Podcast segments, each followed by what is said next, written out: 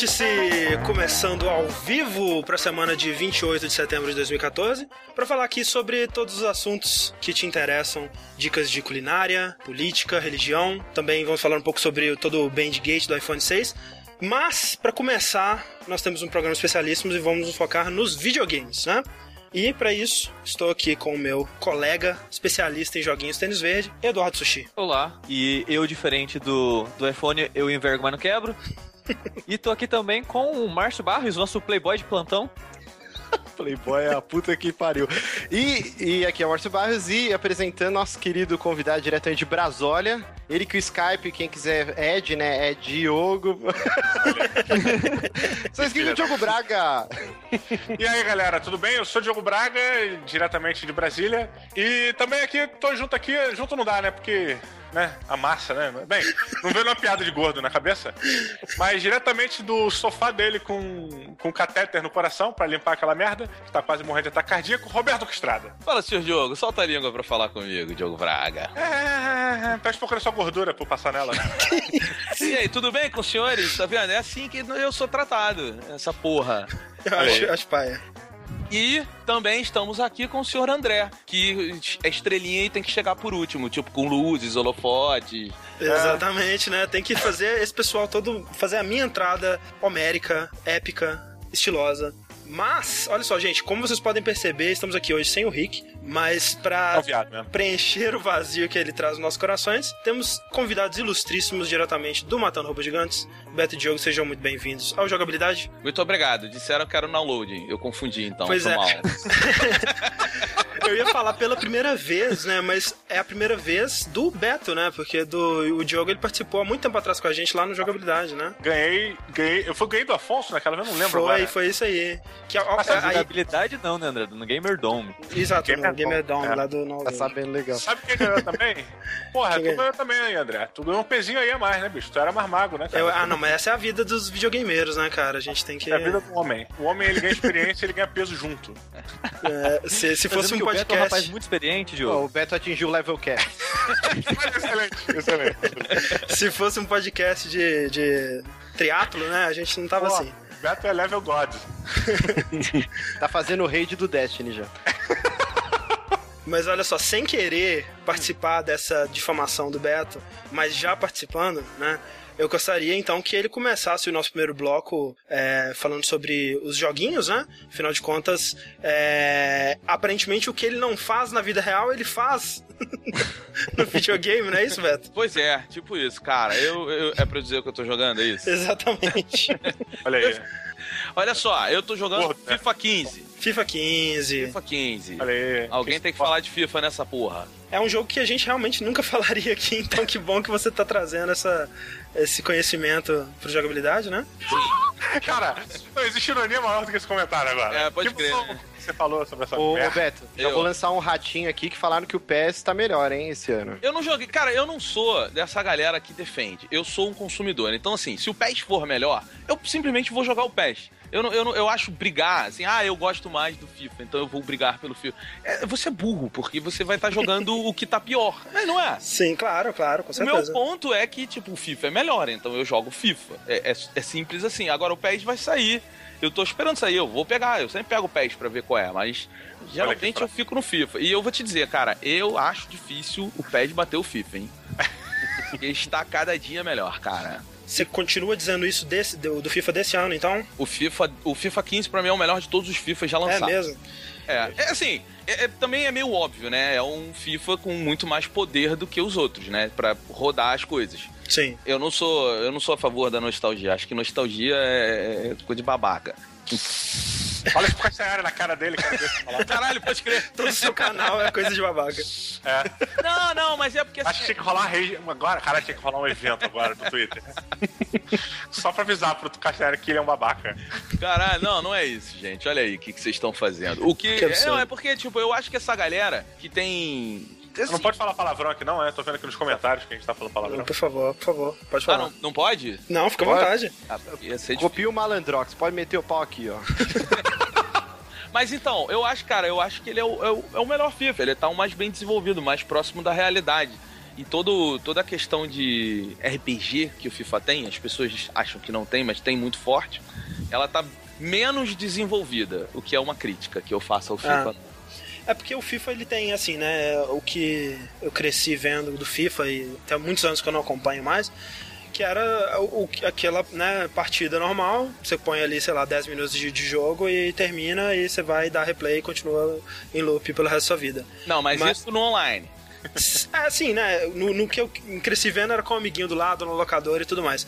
Mas é, já tem bastante tempo que o FIFA ele tem um modo bem mais elaborado, né? Um modo de carreira, né? Cara, não, ele, não, ele, tem, ele tem um modo carreira e tem um modo Bia Pro. Hum. O, modo, o, lance do modo carreira é, é assim, que a, essa é a parte legal para mim, é porque você, por exemplo, você tem que contratar um jogador, então você tem que mandar o seu o seu agente ir ver se o jogador tá bem, tem que mandar ele negociar, depois você tem que negociar uhum. um contrato com o jogador.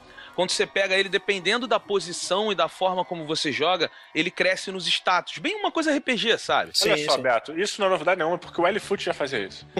tá? Eu não me venho dizer antiga... que é novidade, isso é original, olha só que o processamento que essa merda precisa, porque, porra, é, cara, L-Foot, né? Mas, mas aí que tá, Diogo. Antigamente, você, tinha, você precisava de dois jogos para fazer isso, né? Você precisava do jogo do L-Foot, que era o de management lá, e aí você jogava no, no FIFA, né? Ou no, no International Superstar Soccer, sei lá. Não, e, e tem outra coisa. Ninguém falou que isso não foi feito antes, Diogo.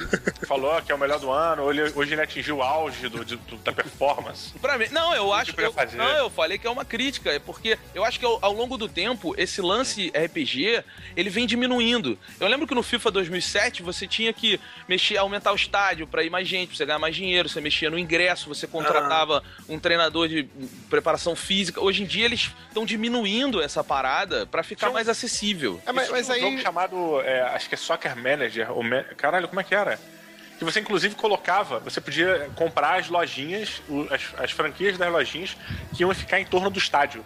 Tu lembra desse, cara? É, o manager, é o futebol, é futebol manager. manager, né? Ah. Futebol manager, é. Não é uma muita coisa, aí vira tipo Dream Park, daqui a pouco você tá colocando a é, quantidade de sal na batata frita para as crianças comprar mais refrigerante. Mas isso é, bom, isso é que é bom, mas isso é que é bom, cara. Eu cara, que é magia. Mais ou menos. Não, é porque assim, essa parada que você tá falando, a, a, o sal da batata frita, ele tem o FIFA Manager que também todo ano sai e tal, e é bem legal. Só que esse é complexo. Quando você vai negociar com o jogador, você tem que fechar a participação dele na venda de camisa, você tem que fechar com cada patrocinador da placa do estádio. Só que você não joga. Então você é só um administrador e um técnico, bem nesse modelo L-Foot e do uhum. futebol manager e tal.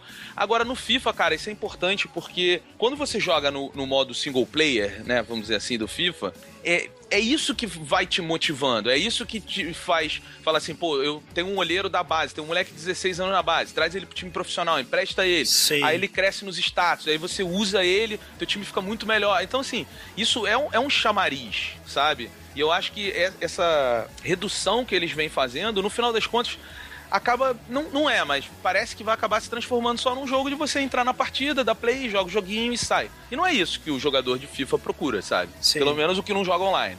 Mas, Roberto, é, deixa eu te perguntar, como que tá o lance que eles ficaram batendo na tecla que, ah, esse ano o grande diferencial é o emocional dos jogadores, quando tiver um, um jogo muito importante, o juiz e o jogador vai xingar, tem isso mesmo ou foi só gogó? Assim, tem mas, né, lógico que nunca é daquele jeito. É porque assim, tem, sabe? Você vê o cara, o cara te dá uma entrada mais forte, eles vão lá se encarar, sabe? Por exemplo, por exemplo, se, se quebrarem a coluna do Neymar, do Neymar na, no jogo, o time, na, o time no jogo seguinte toma de 7, por exemplo. De 7. Tem que mas, ser, cara. Mas, cara, essa parada ela tá muito fraca. E, o, o, esse lance todo, o broadcasting que o FIFA tem, o lance da torcida, a torcida tem uma parada legal. Você tá metendo uma goleada, jogando na casa do cara e aí a torcida começa a ir embora, o estádio começa a esvaziar. Sério? É. maneiro, hein? Tem, tem essas pequenas coisas que, que fazem alguma diferença, mas não, elas ah, não são relevantes. Contribuem para a realidade ali. Às vezes você não tá reparando, mas seu subconsciente detecta essa, essa, esses detalhes a mais. Né? Por exemplo, o FIFA ele tem algum, algum sensor dentro da métrica dele que a torcida influencia o jogador? Por exemplo, tá jogando em casa. A tua torcida apoia tanto o time que você ganha 2% de moral. Sei lá se existe então, isso. Então, né? Diogo, tinha, não tem mais. Ah, entende? Ah. É, assim, hoje você tem a torcida vai, a torcida apoia. Uma coisa que foi uma adição muito boa é a utilização do, dos sistemas de voz. No caso, hum. no, no, Xbox, o Kinect e no PlayStation, aquele fone com fio mega vagabundo que vai arrebentar daqui Sim. a pouco. Nossa, essa merda aqui, né? É. Não, mas ó, o, o do PS4 é, é, é, muito ruim mesmo. É, uma merda. Cara, olha isso, cara. Uma olha merda. isso. Nem na feirinha tu compra isso aqui, cara. Isso não é fone, não, cara. Isso não é um fone. É. Mas é que tem um lance que assim, quando você tá. Eu não gosto de utilizar isso, mas é, é, legal, é original e é criativo. Você tá jogando, aí você tá indo pela lateral fazer um cruzamento. Se você fala, vai pra área, os jogadores vão pra área para receber o cruzamento. Cara, que foda. Ah, tá. Se você. Se o juiz te dá um cartão e tu fica puto e você como um bom jogador de FIFA, fala: Não, claro que não, seu merda, filha da puta. o juiz vai lá e dá um cartão pro jogador. Mas isso de vocês é, mandar os jogadores irem pra área, por exemplo, isso é algo que você podia fazer com o controle antes ou é uma habilidade nova, assim, que vai te dar vantagem? Não, você pode fazer isso com o controle pode. já há bastante tempo e agora você pode fazer por voz. Facilita, mas, assim, causa um estranhamento para quem já tá sim, acostumado sim. a fazer no controle, né? É uma gimmick também, né? Você vai acabar fazendo umas duas, três vezes com a voz e depois volta pro controle, não é? É, porque tem que ter controle, né? Videogame tem sim. que ter controle. Tem que ter controle. É, mas assim, eu acho muito interessante é, isso que você falou, né? E eu ouço falar sobre esse modo carreira, esse modo de, de, né, de você contratar o, o, o, menino novo lá que tá começando e tal, e fazer seu, seu time e, e né, fazer o manager, essa parte toda de né, levar o seu time pra vitória. Tanto é que eu, eu sempre fui muito mais fã de L-Foot do que de, do que de FIFA mesmo. Que eu gostava dessa parte da, né, do underdog saindo das bases e indo para o campeão e tudo mais.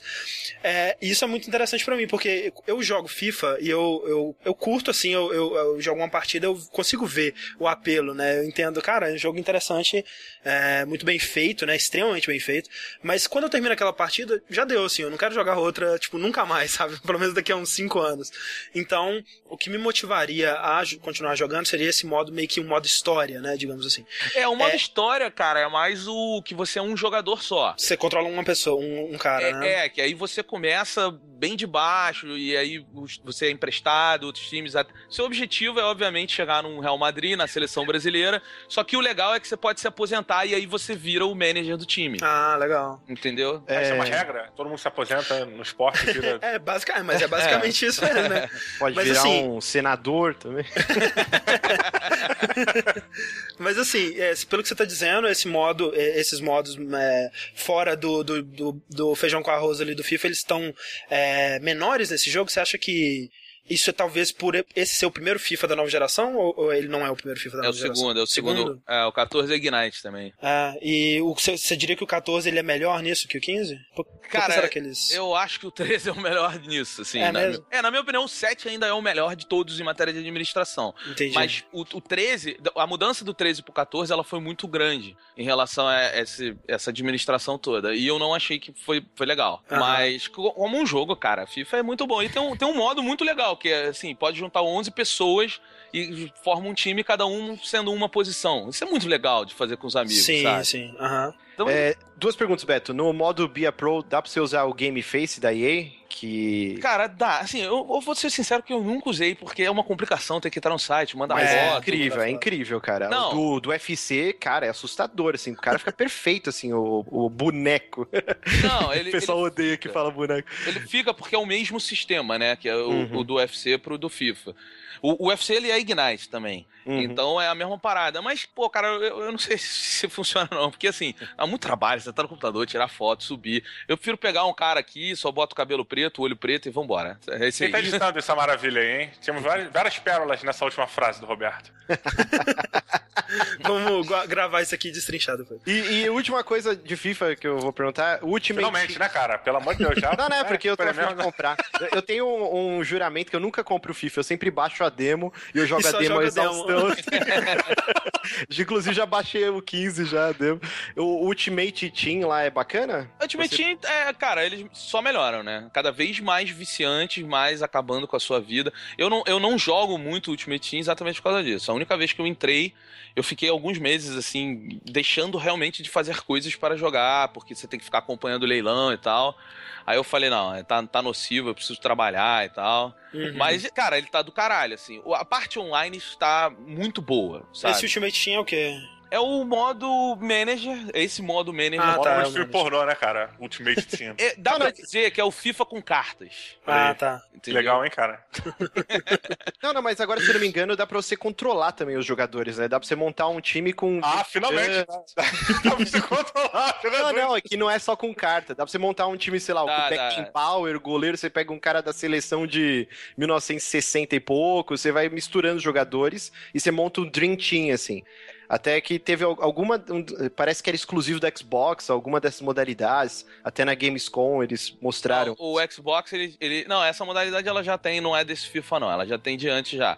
Mas o eles liberam, assim, DLCs pra cada plataforma. Então, no, no 14, por exemplo, se não me engano, o Xbox tinha o Pelé e o PlayStation tinha o Romário, sabe qual é? Aham, Então ele- eles fazem essa parada. Esse sistema, cara, ele é muito bom. Eu- o, o, a- o quanto o jogador vale é legal porque é- isso é baseado nos resultados reais do futebol. Então, se o Neymar Ah, jogou tá. bem lá no jogo do Barcelona, isso aumenta o valor dele na carta, entendeu? Isso é muito legal. E assim, o FIFA tem todo esse acompanhamento do futebol real, mudando algumas coisas. No modo carreira, por exemplo, o- se o, o, o Kaká saiu lá de fora do, do Milan, veio pro São Paulo. No FIFA, essa transferência acontece também, no modo Entendi. carreira.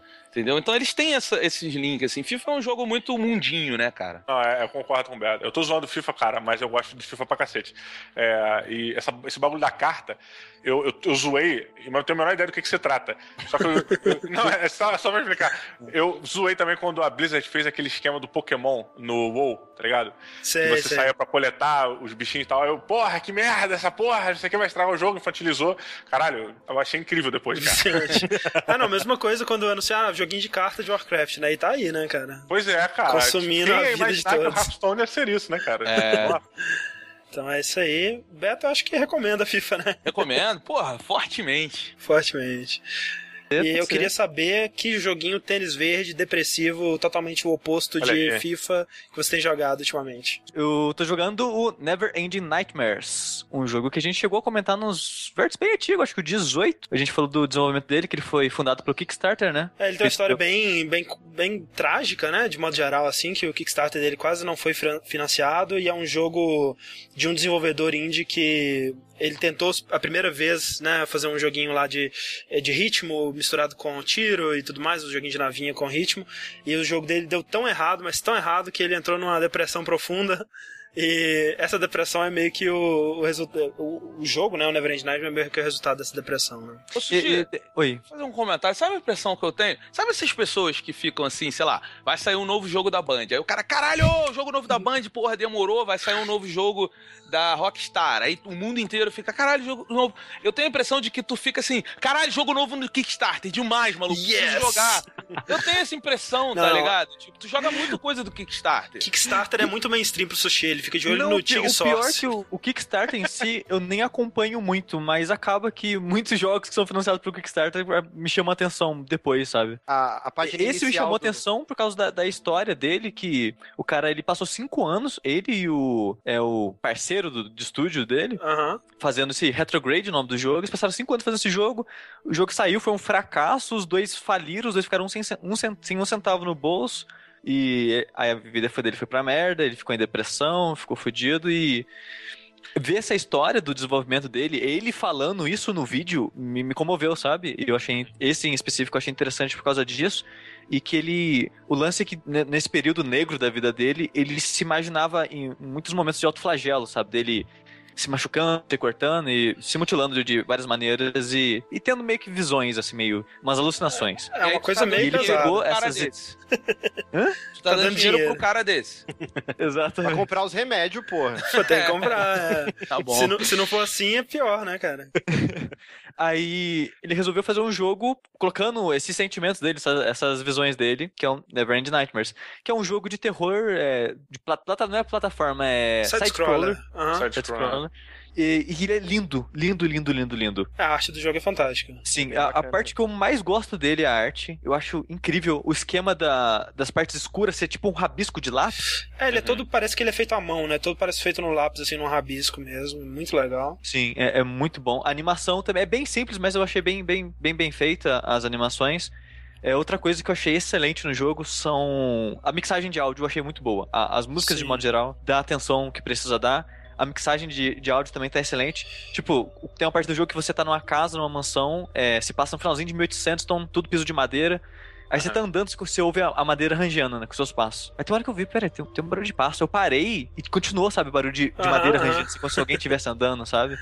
Então tem É. muitos desses detalhezinhos, assim, no som que, que pra um jogo de terror é, é perfeito, sabe? Mas Sim, ele consegue passar essa sensação de horror, assim? É porque eu tô falando, vindo da experiência do PT, agora olhando eu não consigo me imaginar tendo medo jogando. É diferente, né? Nightmare. É É- en- Então, Márcio, eu eu não esperava que o jogo fosse tão tenso assim, sabe? Uhum. Ele, ele é um jogo muito mais de tensão que qualquer outra coisa. É, ele é um jogo de terror psicológico, né? Bem, assim, porque você pode dizer, ah, o Silent Hill é um jogo de terror psicológico, mas o Silent Hill ele te choca também, né? Com monstro não, é, e esse, esse também tenta te chocar com umas imagens fortes Sim, que eu vou sim, chegar lá mas, que eu acho mas desnecessário. sim, concor- eu concordo, mas assim, eu acho que ele, a tensão dele, ela vem é, desse ambiente que ele cria. É, e, e é um jogo que, quando você para de jogar, você- acho que depois de ter passado, sei lá, umas três horas jogando ele, é, quando eu saí foi que eu percebi o quanto que esse jogo tava me deixando tenso, assim, sabe? Uma sensação de, de um peso, assim.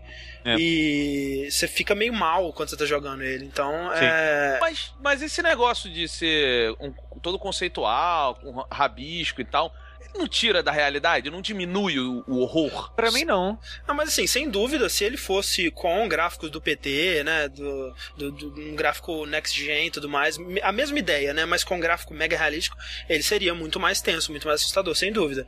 É, Cara, mas, mas, deixa, deixa eu só levantar um ponto, porque, é, de certa maneira, eu, eu provavelmente tô falando merda, mas de certa maneira, é, eu acho que o que leva à imersão do jogo não é necessariamente o visual, sabe? Né? E sim as escolhas que. a maneira como as escolhas que você toma influenciam aquela, aquela jogabilidade, influenciam aquele Uhum. cenário. Então, a partir do momento que você começa a executar tarefas e aquelas tarefas têm resultados, ou seja, têm é, ações que são realmente significativas dentro do jogo, a sua, pelo menos a minha visão de, de imersão, ela começa a expandir. Eu falo, porra, eu tô interagindo com esse mundo de uma maneira muito mais marcante do que talvez no PT, por exemplo. não, e, e é quando você tá jogando, é, quando você tá jogando Neverend Nightmares, é aquilo que você tem, né? Você não tem o PT na outra janela pra comparar, nossa, como, como esse é mais É. bem feito e tal. Então, quando Uhum. você tá no Neverend Nightmares, aquilo é o seu mundo, né? E se você se entregar àquele mundo, você conseguir se imergir, e eu acho que isso o jogo ele faz um, um bom trabalho de conseguir permitir que você se sinta imerso nesse mundo, aí você sente o medo, né? Claro que não é, não é você, você não consegue confundir com a realidade como você faria. E- Então, aí que eu, eu acho diferente. Eu não, ele não me deu medo esse Ah. jogo. Ele me deixou tenso. Sim. Tipo, eu ficava. Eu, eu não percebia como que o meu corpo tava tenso, sabe? O, do Exato, ombro concordo. ficar pra cima, assim, aquele apeito no peito. No peito, você fica tenso, mas eu não senti, sabe, medo, sabe? De, ah, meu Deus, É, é desespero, coisa do tipo. É que isso é relativo, né, Sushi? Todo mundo sabe que acompanha o site, sabe que você não tem alma, né? Então se a gente Não. jogar, a gente vai infartar. Sushi, gente, só pra, pra só quem não, não conhece aí o Sushi, talvez, o Sushi ele não teve praticamente medo nenhum de Outlast. Então vocês veem aí o nível. Nossa senhora. Ô, sushi, sushi, sushi, compartilhe contigo que é, é uma viadagem ficar com medinho de jogo de videogame. Compartilhe Mas, contigo. mas, mas, ô, Roberto, Roberto, eu, eu, eu não posso falar muita coisa porque ma- a maioria dos jogos não me afeta. Mas o PT eu não sei o que deu nele, cara. Eu fiquei uma semana sem dormir direito. É. Só ele, foi um. Mas não olha só, é, é difícil de ter medo de um jogo, assim, vamos ser sinceros. Medo, medo mesmo, é difícil. O medo é uma coisa pessoal, né, de cada um. O lance do jogo é que você fica tão tenso que você fica esperando um sustinho. Você não tá com Sim. medo, você está tenso. O Sim, eu, medo é um bagulho que você vai ficar, tipo, no canto, sacou? É? Claro, Chorando não, eu- sozinho. é que eu odeio tomar susto. E o susto é o que me pega. E, tipo, a sensação de que a qualquer momento eu posso tomar susto é horrível, porque eu odeio, sabe? Eu- Cara, eu odeio balão estourando, velho. Eu odeio, tipo, se alguém apertando um balão perto de mim, eu encolho, assim, sabe? Tipo, Maluco. porque eu odeio. Sabe quem não gosta dessa porra também? É o É. maluco do, do IT Crown. É tipo, Sim, Roy. sim. É Roy, né? o nome? Aham. É, e, é, e é isso que, eu- que, tipo, nesses jogos de terror que me pega é isso, tipo, é, é a tensão construindo, sabendo que a qualquer momento eu vou poder tomar um susto. E, tipo, quando o susto vem é até melhor, sabe? Porque aí alivia aquela, aquela tensão toda que tava construindo. Mas vocês sabem que o medo no videogame de verdade, ele vai chegar com Vai. os óculos VR, né, cara? Ah, sim, sim. Aí Vai é medo de verdade. Vai, vai. Cara, vai ser um negócio que eu não sei nem. Não, não é maneiro. Não vai ser maneiro, porque você vai jogar sofrendo. Aham. É tipo, por exemplo, eu vi. Eu botei a minha mulher pra jogar o PT, né? Uhum. Aí eu, ela não tinha Tá a mínima ideia do que que era. Ela não tem a mínima ideia. Ela é mó patricinha, não tem ideia de coisas de videogame. Eu falei, pô, joga esse jogo aí que eu quero ver. Ela, ah, mas é sobre o que? Eu falei, não, é uma parada legal, tu entra numa casa aí, tu tem que É descobrir sobre um um negócio. partido político aí. Aí, cara, meu irmão, ela jogou, Cara, eu entendi agora a piada. ela jogou o controle longe, cara, quando ela olhou pra trás, né? Não olha pra Aham. trás. Sim. Aí ela jogou o controle longe. Aí eu- ela, cara, não sei o que. Eu falei, não, continua jogando. Só que ela tava completamente assustada com o jogo, sabe? É, Sim. Tipo, é do demônio, eu não quero jogar mais isso. e aí eu fiquei percebendo, eu falei assim, cara, quando, quando vier os óculos VR Não, e não tal, tem condição. a parada vai ser agressiva. As pessoas têm que, assim, você tá bem do coração, porque senão realmente pode fazer É. mal, cara. Ah, nego vai ter um AVC bonito, usando o Morpheus. Eu tava- o- eu Olha joguei só, o- Vai ter, vai ter um AVC, mas não é por causa de medo, é por causa do susto, o suspense.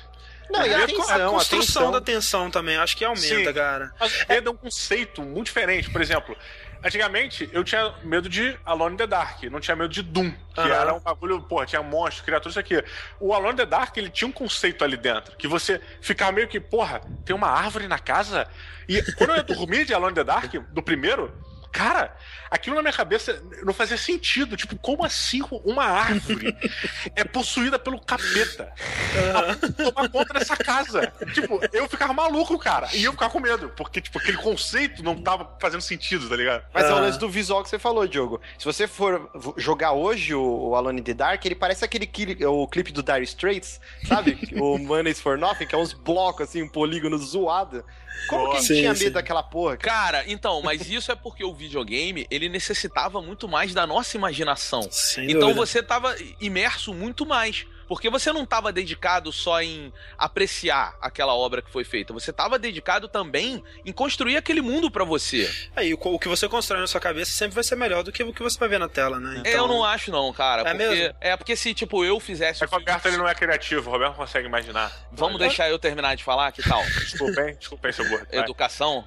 Não, mas é porque eu penso assim, eu vejo, sei lá, Senhor dos Anéis, o filme, eu vejo uns jogos, assim, eu joguei o, o Murdered, que é um jogo que eu achei muito mais ou menos, mas tem uma ambientação legal e tal. Sim. Se eu fizesse um negócio desse, ia ficar muito pior. Mas eu acho que. Não, eu assim, eu, eu acho que isso se aplica mais a terror, especificamente. Porque, é, é, até voltando aí pro Neverending Nightmare, né, tipo, ele tem. é, ele peca um pouco nisso. Talvez por querer te mostrar o terror, né? Querer te mostrar o monstro. Porque Então, quando ele eu- sugere o monstro, ele consegue construir uma tensão. Quando ele mostra, já é meio galhofa. Sim, assim, eu- tipo. o- uma coisa que eu gosto nesse jogo é a construção do clima dele. Que é grande parte dele, porque você passa a maior parte do jogo simplesmente andando pra frente. É, verdade. É, mas só que ele, assim como o PT, você anda pelo mesmo lugar várias vezes, só que cada vez muda uma coisa. Tipo, um quadro, uma vez tá passando, tem um quadro que é só a imagem do joelho pra baixo da perna de, de uma pessoa em cima de um banquinho. Aí quando você passar aquele, por aquele corredor de novo, o banquinho tá caído, a pessoa pendurada, sabe? Como se- Sim, tem uma que você tá descendo, você tá descendo a escada e aí a escada normal. Quando você vai subir de volta, tem uma bonequinha de porcelana sentada no degrau, assim, sabe? Então, E aí- mas aí, aí muda a parada, André, porque aí não é o que a gente tá criando na nossa cabeça, é pior, aí é o que gera medo, é o que a gente não consegue nem esperar, é o que, Sim. que tem no escuro, né? Mas, por exemplo, tem uma cena especificamente é, que você tá passando por uma. uma é, tem- você vê a, a- a luz da janela na sua frente e você vê um, um vulto passando pela, pelo, né, pelo, pela janela, assim, você não sabe exatamente o que, que é. E aí é um vulto grande, assim, parece um, um bicho bem, bem grande e tal. E aí você, putz, o que será que é isso, né? E você fica com isso na sua imaginação. Minutos depois eles te mostram o que que era aquilo, né? E aí é um e pouco design dele é decepcionante. muito bobo, cara. É bem decepcionante, Bem sabe? bobo. Ah, Porque e o, que, eu- o que eu tava imaginando na minha cabeça era realmente algo assustador. E o que é assustador é muito pessoal, de pessoa pra pessoa, Com né? certeza, e quando você pois é. Não, e quando É você tá complicado. falando de, de coisas que acontecem no cenário, no fundo e tal, você tá lidando com uma parte do seu cérebro que é muito louca, que é o subconsciente. Sim. Ali dentro, às vezes você nem percebe que alguma coisa mudou. E, tipo, o seu cérebro ele tá captando aquela merda, tá? É. É? E, e ele tá tentando fazer alguma conexão louca dentro da, da sua cabeça. Exato. E quando tu para pra realizar sozinho, quando tu encaixa uma ideia na outra, fica uma maluquice do caralho. Então, realmente não pode essa explicar parte coisas. subconsciente, eu acho que o o jogo ele faz bem isso. É, Eu acho que ele não é tão sutil quando ele pensa que ele é, porque Sim. ele faz isso muito em muitos detalhes. Por exemplo, você tá- você tá andando na floresta, tem uma árvore que se olhar pra ela, ela é uma mão saindo assim. A árvore são cinco galhos e Fazendo uma centrais e- garrinha. é. É, são tipo uma árvore saindo cinco troncos, assim, vários galinhos. Você vê uma mão, aí tem uma árvore que você passa, É como se fosse uma pessoa, tipo, fazendo assim com, garras em cima de você. Ele, ele vai fazendo vários tipos de coisas no ambiente, assim, que parece hostil, mas natural ao mesmo tempo, sabe? Sim, o papel de parede, assim, que faz uma caveirinha, né? O desenho Isso. do papel de parede, que quando Não você é percebe tão sutil assim, mas Não. eu acho que, que é um, toque bem legal, sabe? Sim, é, é, ele faz bem. A construção do, do ambiente ele faz bem. Sim. Por outro lado, ele, ah, ele, ele, ele repete muito esse negócio de monstro. Tem, não, a gente tem que, a gente tem que pôr um monstro aqui, que ele tem que fugir de alguma coisa, né? Tem que fazer alguma coisa. Caralho, eu odeio o jogo que faz isso, cara. É, cara. É aquilo que a gente tava comentando quando a gente gravou o nosso DST, né, Isso. Que é o, na série Do Que Se Trata no YouTube, é, que a gente tava comentando, tipo, cara, é muito difícil você ser um game designer, né? E é muito difícil você ser um game designer de um jogo desse, assim, que é tão sobre exploração, é tão sobre criar esse clima. Porque o que, que você vai fazer, o, jo o jogador fazer nessas horas aí, duas horas de jogo, sei lá, porque é um jogo curtinho, né? E ele, você vê que ele teve problema com isso, né? De como criar é. desafios, de como criar obstáculos, né? Eu, eu preferiria que ele é, diminuísse o tempo dele pela metade e não tivesse monstro. É, eu senti que o jogo ele se arrastou um bocado. Deixa eu, deixa eu perguntar, vocês vocês jogaram o Murdered? Eu não. Eu joguei, eu joguei. Você jogou? Uhum. Vocês já falaram do Murdered aqui? As pessoas que estão ouvindo já conhecem o jogo? Sim, sim, falamos há um tempo atrás, sim. Então, eu, eu vou fazer uma pergunta para você que jogou, que é exatamente isso que a gente tá conversando. Sabe aqueles fantasmas do demônio lá? Que você sim, tem que... que você tem que é. Né, é, exorcizar, né? É, você não acha que eles só servem para atrapalhar? É o cara falando assim, eu tenho que botar alguma lutinha. Isso, eu tenho que botar... Ah, tipo, e, e eu tenho certeza, Beto, que não foi o estúdio, foi provavelmente a publisher que falou, ah, esse jogo tem que ser, tem que ter mais mais, é, é, itens na lista pra gente listar o que, que ele tem de jogabilidade, o que, que ele te oferece, né? E aí tem que ter um combate aqui pra gente poder marketear o jogo melhor. É, porque é um jogo sem combate, né, cara? Sim, e seria muito melhor se fosse totalmente sem combate. Sim, sim, eu queria. Eu, aquele monstro atrapalha o jogo. É isso sim, que vocês estão falando, né? O que o Sushi falou. É exatamente isso, isso? né? É. é exatamente é. isso que o, que o Never End Nightmares faz. É. E o, combate à parte é, é um bom jogo. mas eu não sei se ele vale o preço dele. É quanto?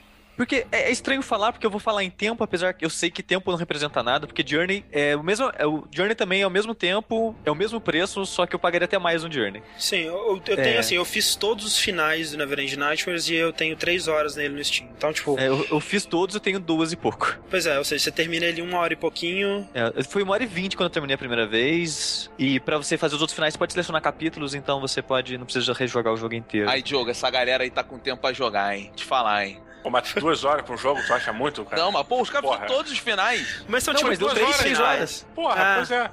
Tu passa aí por dia cinco horas no FIFA, tá falando dos caras? eu mas... fiz os outros finais justamente porque quando acabou eu falei, cara, não é possível, não é isso aqui não, né? Aí eu, eu fui descobrir que tinha mais finais. Aí, é tipo, porque... eu tive uma experiência mais completa. Assim. A, a, história do jogo. O jogo.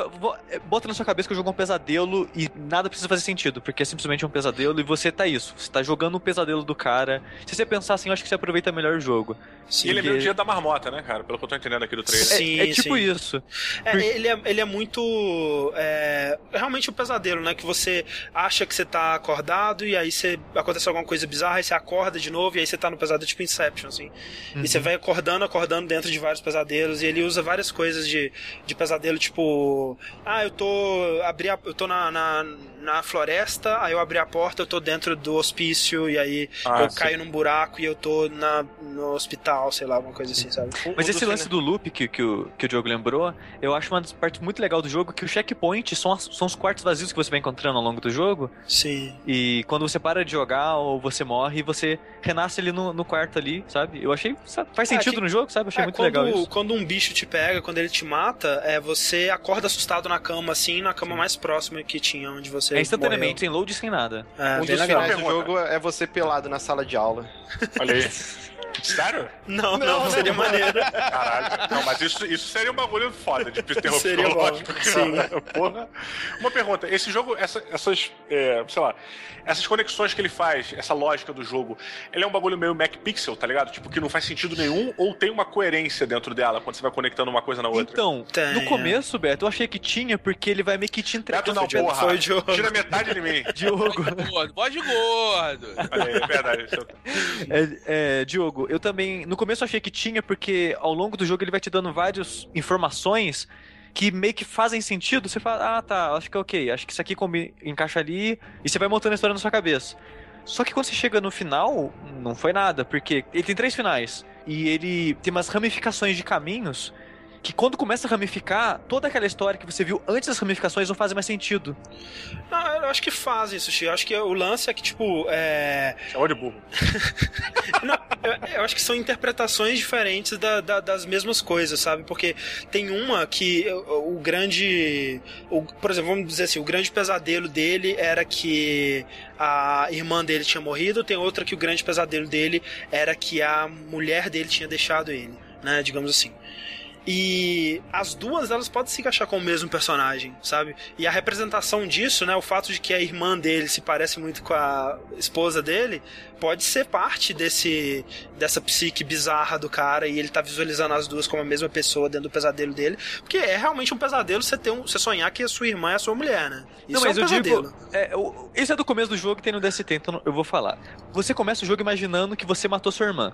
Uhum. O começo do jogo pega muito isso no seu pé. Você vê sua irmã morta várias vezes, a menina que representa sua irmã Sim, morta, E, vo e você tendo culpa pela morte dela, tanto que você se mata várias vezes, dando a entender que você sente culpa por isso. Só que quando você chega nas ramificações, as ramificações meio que abandonam isso e segue a linha do final dela, sabe? É como se fosse, Ah. pronto, agora acabou aquele pedacinho de história, a gente vai fazer essa ramificação, vai fechar a história do final que você vai ver, e assim vai indo, sabe? É, que eu, senti. vejo, eu vejo como assim, que nem aquela, tem aquela, aquela ramificação que você acorda do lado da sua esposa, e Sim. aí ela fala, não, tá tudo bem, não sei o que lá, e aí ela é igualzinha a sua irmã, né?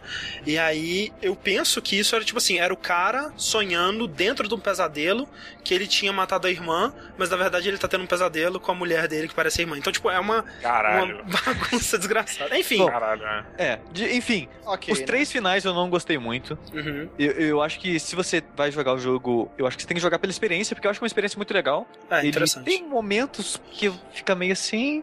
Só que de modo geral eu gostei bastante. Tem a, a última área de dois dos finais eu achei bem legal. Uhum. Que, que tem a ver com o escuro, né? Que é esse lance do todo rabiscado, que você anda com, com uma velhinha e só Sim, é acende em legal, volta é. de você. E eu acho que o jogo ele faz muito bem o lance Ah, de uma- usar o escuro Uma pra das você não melhores enxergar partes nada. pra mim, Sushi, é aquela que você tá correndo no escuro e aí vai dando flashes de coisas aparecendo assim na sua frente. Ah, Sim. Acabou de passar Isso. no trailer aqui. que é bem assustador. E você gostou? Você recomenda então pra assistir? Eu recomendo em promoção, porque, que nem eu tava comentando mais cedo, eu acho que 15 dólares por um jogo de uma hora e meia de experiência mediana não É. vale. 30 reais é complicado, realmente. É. Tá de sacanagem. 30 reais, né? Nossa senhora. E- Aí é complicado, né, Diego? Porra, cara. Não, eu, eu sou, assim, eu não tenho argumentos, tá? Mas eu acho que os, os jogos independentes, eles estão, sei lá, cara. Tem alguns que são muito loucos com esses preços, cara. Não- eu não consigo aceitar. Então, não, então, mas acho. vocês não acham que a, a indústria do videogame ela chegou num momento em que assim, o jogo independente, ele virou, ele virou um negócio que mora em cima de um pilar, né? É, Aham. tipo, é incrível, todos devem olhar porque tanto aqueles que olham por pena quanto aqueles que olham porque o independente ele busca uma coisa a mais, busca uma pegada diferente e tal. Mas parece que virou uma parada que o jogo independente é uma preciosidade maior do que um AAA, sabe? Porque o AAA é vendido do mal capitalista e tal. Mas no, quando não devia ser, né, cara? Porque se o custo é menor do, do, do jogo, dá pra botar mais barato, né? Dá, dá. Eu, eu não sei qual, qual foi a métrica que ele usou pra Mas, mas definir só o preço. que o- a diferença, Beto, é que é mais barato, mas vende menos. Tudo Sabe? bem, mas, mas também, o, mas no final das contas, cara, o retorno do jogo é muito maior. Porque. Bem, vareia, vareia muito, cara. Vareia. porque- Vareia. Vareia, não. Eu, eu falo vareia de propósito. Ah, tá bom! Mas eu sempre falo. Falou o cara que Não, não, tô- o cabelo.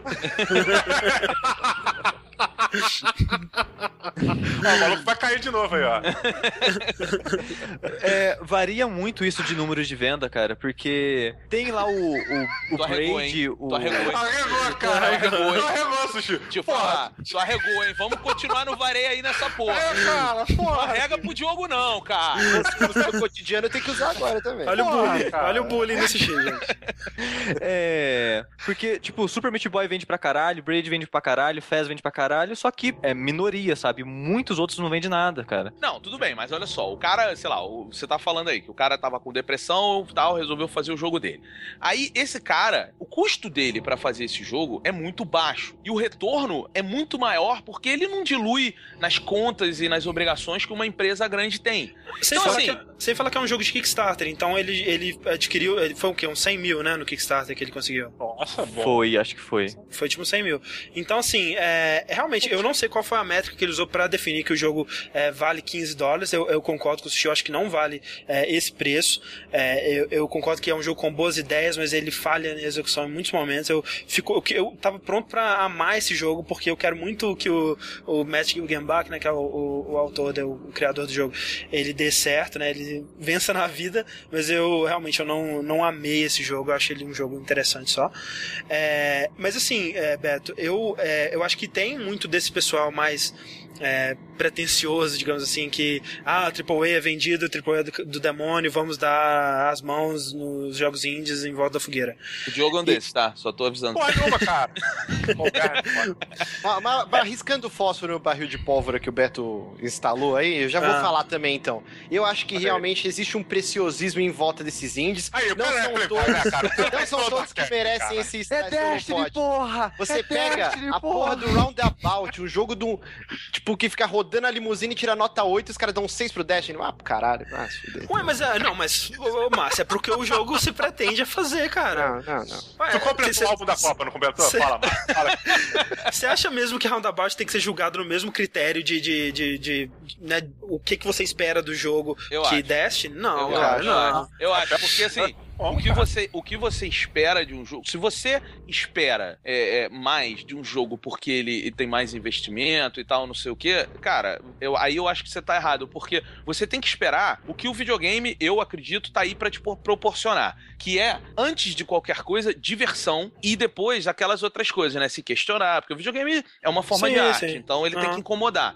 Mas eu acho que assim, eu espero a mesma coisa, cara. Quando eu fui jogar o Journey, que é um jogo que, beleza, ele é um independente barra Mais ou menos, é. é. Hum. Mas vamos, vamos colocar ele na do independente. Quando você joga o Journey, você vê que menos investimento gera mais criatividade. Então eu, eu, eu não vou diminuir a minha expectativa. A minha expectativa, ela é a mesma pra qualquer jogo. Me divirta. Seja bom naquilo que você se propõe. Um jogo como um AAA, um Destiny, que custou lá seus 500 milhões, ele se propõe a ser um grande FPS, um multiplayer que vai revolucionar e todos aqueles negócios que eles falaram. Um jogo como Journey é um jogo que vai te levar para uma experiência diferente no videogame.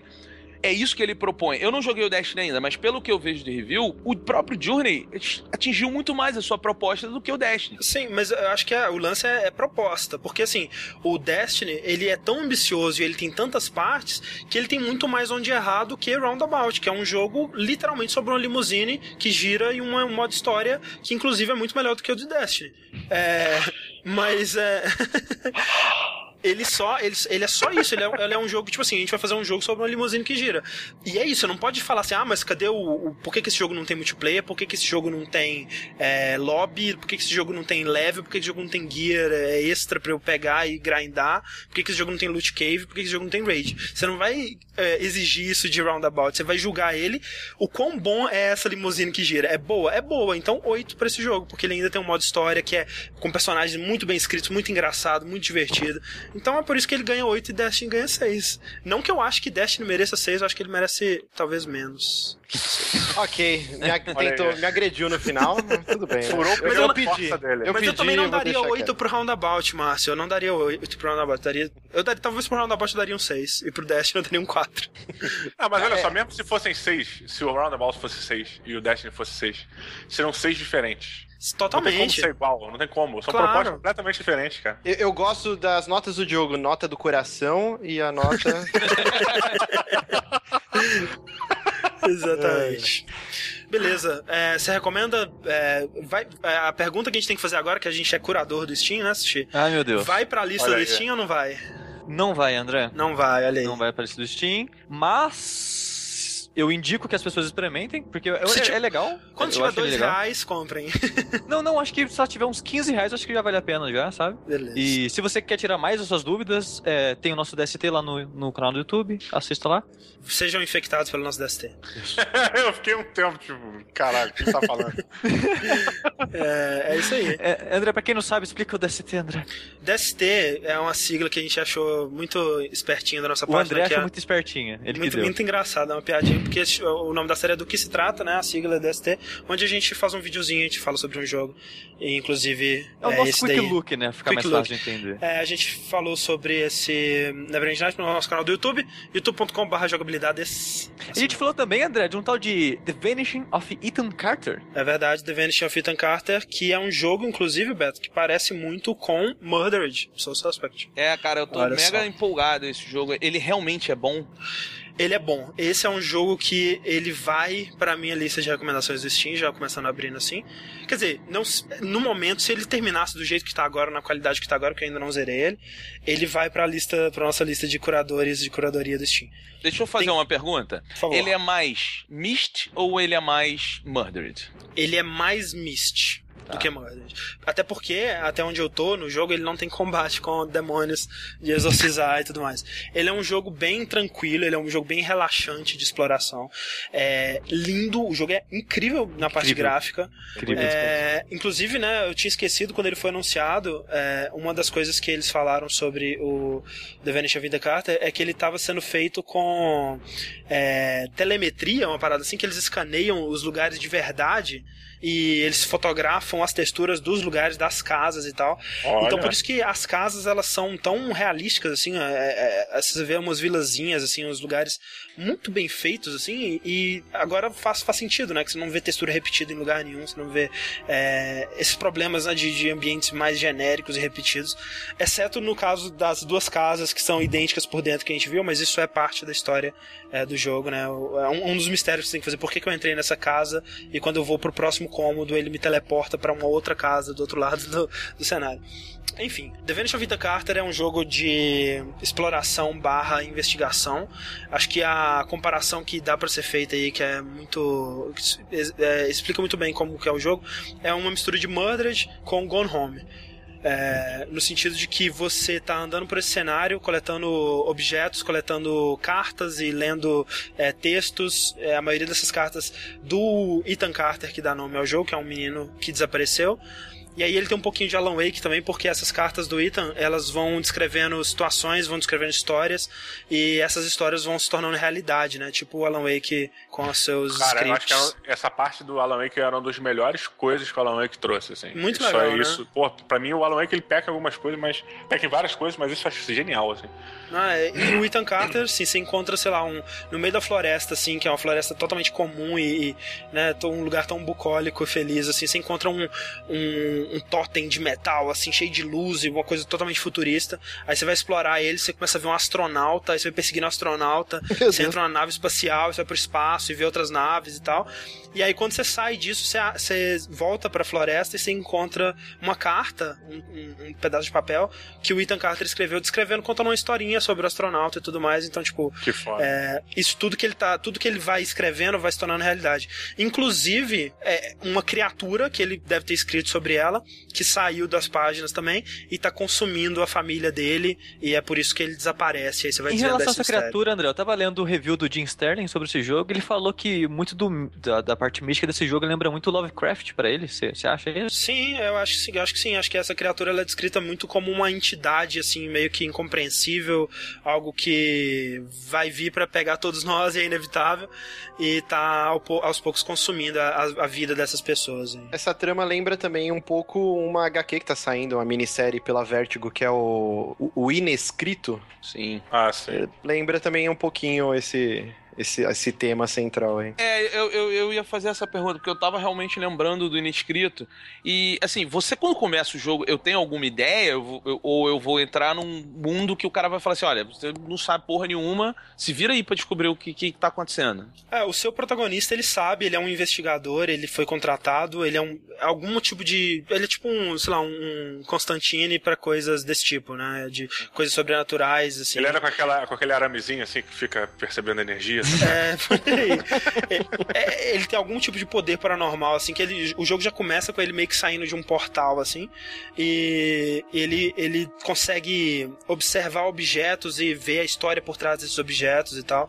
E, e você sabe, você foi contratado, não sabe por quem, pra encontrar esse menino e descobrir o que aconteceu. Mas você sabe quem, quem você é ou não? Não, é, pelo menos na parte que eu tô, eu sei o nome dele, que é. É um nome bem esquisito. Esqueci o nome. Enfim.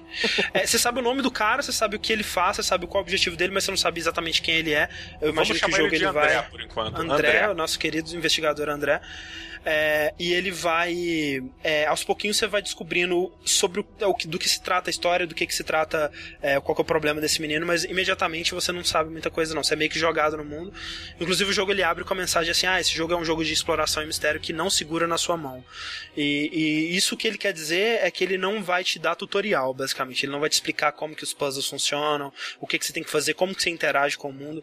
Isso é algo que você vai descobrir à medida que você for explorando. E é uma parte legal, assim, eu gostei dessa. Mas, mas mas isso te faz. Você acha que o jogo se estende, vai se estender muito assim por causa disso? É, eu não sei quanto tempo ele, ele dura, mas a, a maior parte da jogabilidade dele, os grandes puzzles que ele tem, são é, cenas de assassinato a la Murdered, que você encontra um, um, corpo, uma cena do crime, e você vai investigando objetos, né, as pistas no chão assim, e você vai vendo a história por trás daquelas pistas e tentando montar o que aconteceu ali. Aí no mas final, é... quando você. Ah. Mas ele é imbecilzão, tipo Murdered ou não? Porque não, Murdered, ele é... pra quem não sabe. ele é, é bem pra... imbecilzão, é. Pra quem não sabe, o Murdered, tipo assim, ele tem sete pistas. Aí você acha as sete. Aí ele fala, agora monta na ordem certa. Se você montar na ordem errada, ele só vai falar, você montou na ordem errada, monta de novo.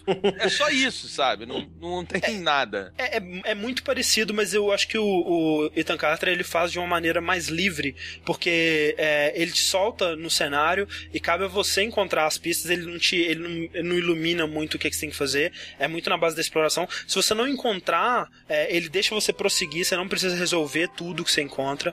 Pô, legal, legal. Eu achei isso bem legal, ele é bem aberto nesse, nesse sentido, tem muita coisa que você não explorar, você não vai encontrar. E quando você junta as cenas, é, você tem que colocar na ordem também o que aconteceu em primeiro, segundo e tudo mais. E aí, como no Murdered, é, é, parecido. Você tenta assistir a cena e aí se você tiver colocado alguma coisa é, na ordem errada, a cena acaba, aí você tem que tentar de novo e tal, e, e fazer tudo eu certinho. Tô, em, tô embasbacado com os gráficos, cara. Meu é Deus lindo, né? É, muito lindo. É bonito. Ele, ele é feito em quê? Ele é Unreal Engine? Eu não Unity. sei qual que é. eu acho que não é Unity, mas é. É Unity? Caralho, se fosse Unity. Não, não, não. Eu, eu acho que não é não. Nunca duvide do poder da Unity. Pois é, Mas- cara. Eu tenho visto cara parar do Unity que eu falo, nossa, porra, não Incrível. pode ver." E aí que tá, né? A diferença porque é um estúdio indie, mas é um estúdio de ex-membros daquele People Can Fly, né? Que foi o estúdio que fez Painkiller, que fez o Bulletstorm. e depois ele fez aquele último Gears, né? O Judgment. É, então- a engine dele é Unreal Engine 3. Unreal 3, ó, tá. Que? Olha aí. A 3? Bom, A Isso. 3. Pariu. Caralho. Como tirar... É, Leite de Pedra. pedra. é mesmo. É, é, e eu recomendo muito, cara. É uma história muito intrigante, os mistérios eles são interessantes. né? Você, você encontra uma cena de crime assim que você não imagina como que aquilo aconteceu e aos pouquinhos você vai juntando as pistas. É, é fascinante, né? É, é muito divertido de, de explorar e de pesquisar. E até onde eu tô, a história é muito interessante, muito bem escrita e, e é um mistério que você quer resolver, você quer descobrir o que aconteceu ali. Então, Ah, é, legal. Isso é legal.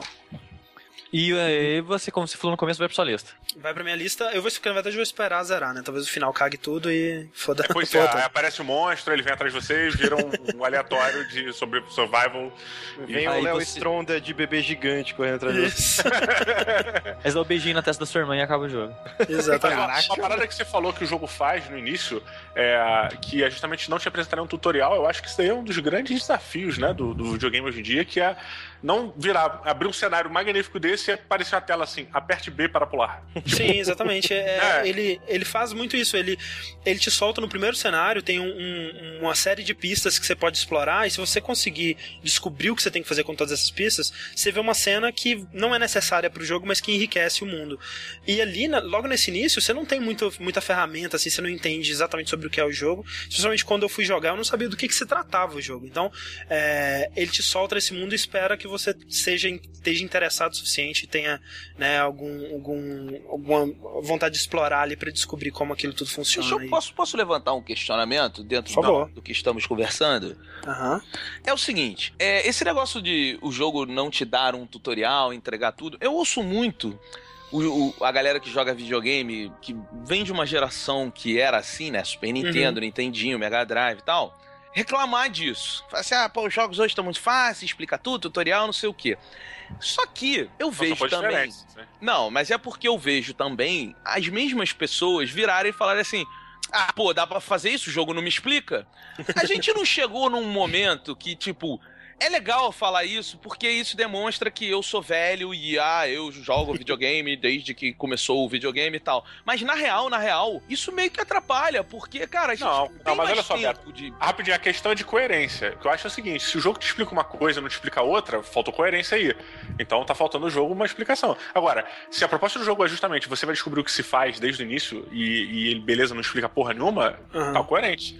Sabe? O que eu, e acho eu- é cada vez mais, é, o jogo tá se tornando tão imersivo, o tornando tão imersivo, que quanto mais você explicar, mais você tira a pessoa de lá de dentro, saca? Então, isso no começo do jogo, que é um momento onde a pessoa tem que ter aquela queda livre lá pra dentro, e a história, são aquela, aquela clássica discussão dos 10 minutos do cinema, né? Se o filme não te pega em 10 minutos, tu tá fora. Tu não vai Aham. assistir o restante. Então, o videogame também tem um pouco disso. Então, eu acho que é, esses pequenos detalhes fazem a diferença, sabe? Mas Eu- a questão é a coerência, né, cara? Eu não ligo muito pra esse lance de tutorial. O Last of Us tem tutorial pra caramba e não, Não, mas- tira nada da imersão do jogo. Mas assim. eu não Ah, acho que assim, ter uma tutorial. merda, que absurdo!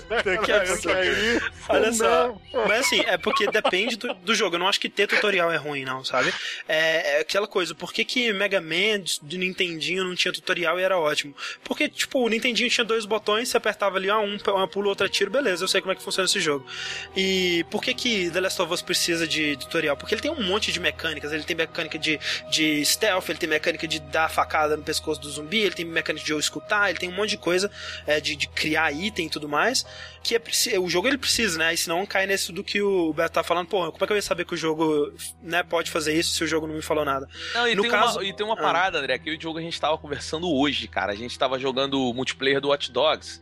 Aham. E a gente tava conversando sobre isso, cara, que é o seguinte: é, eles tinham que padronizar, porque eu tava falando pro Diogo que o último jogo que eu, zore- que eu zerei foi o, o Murder.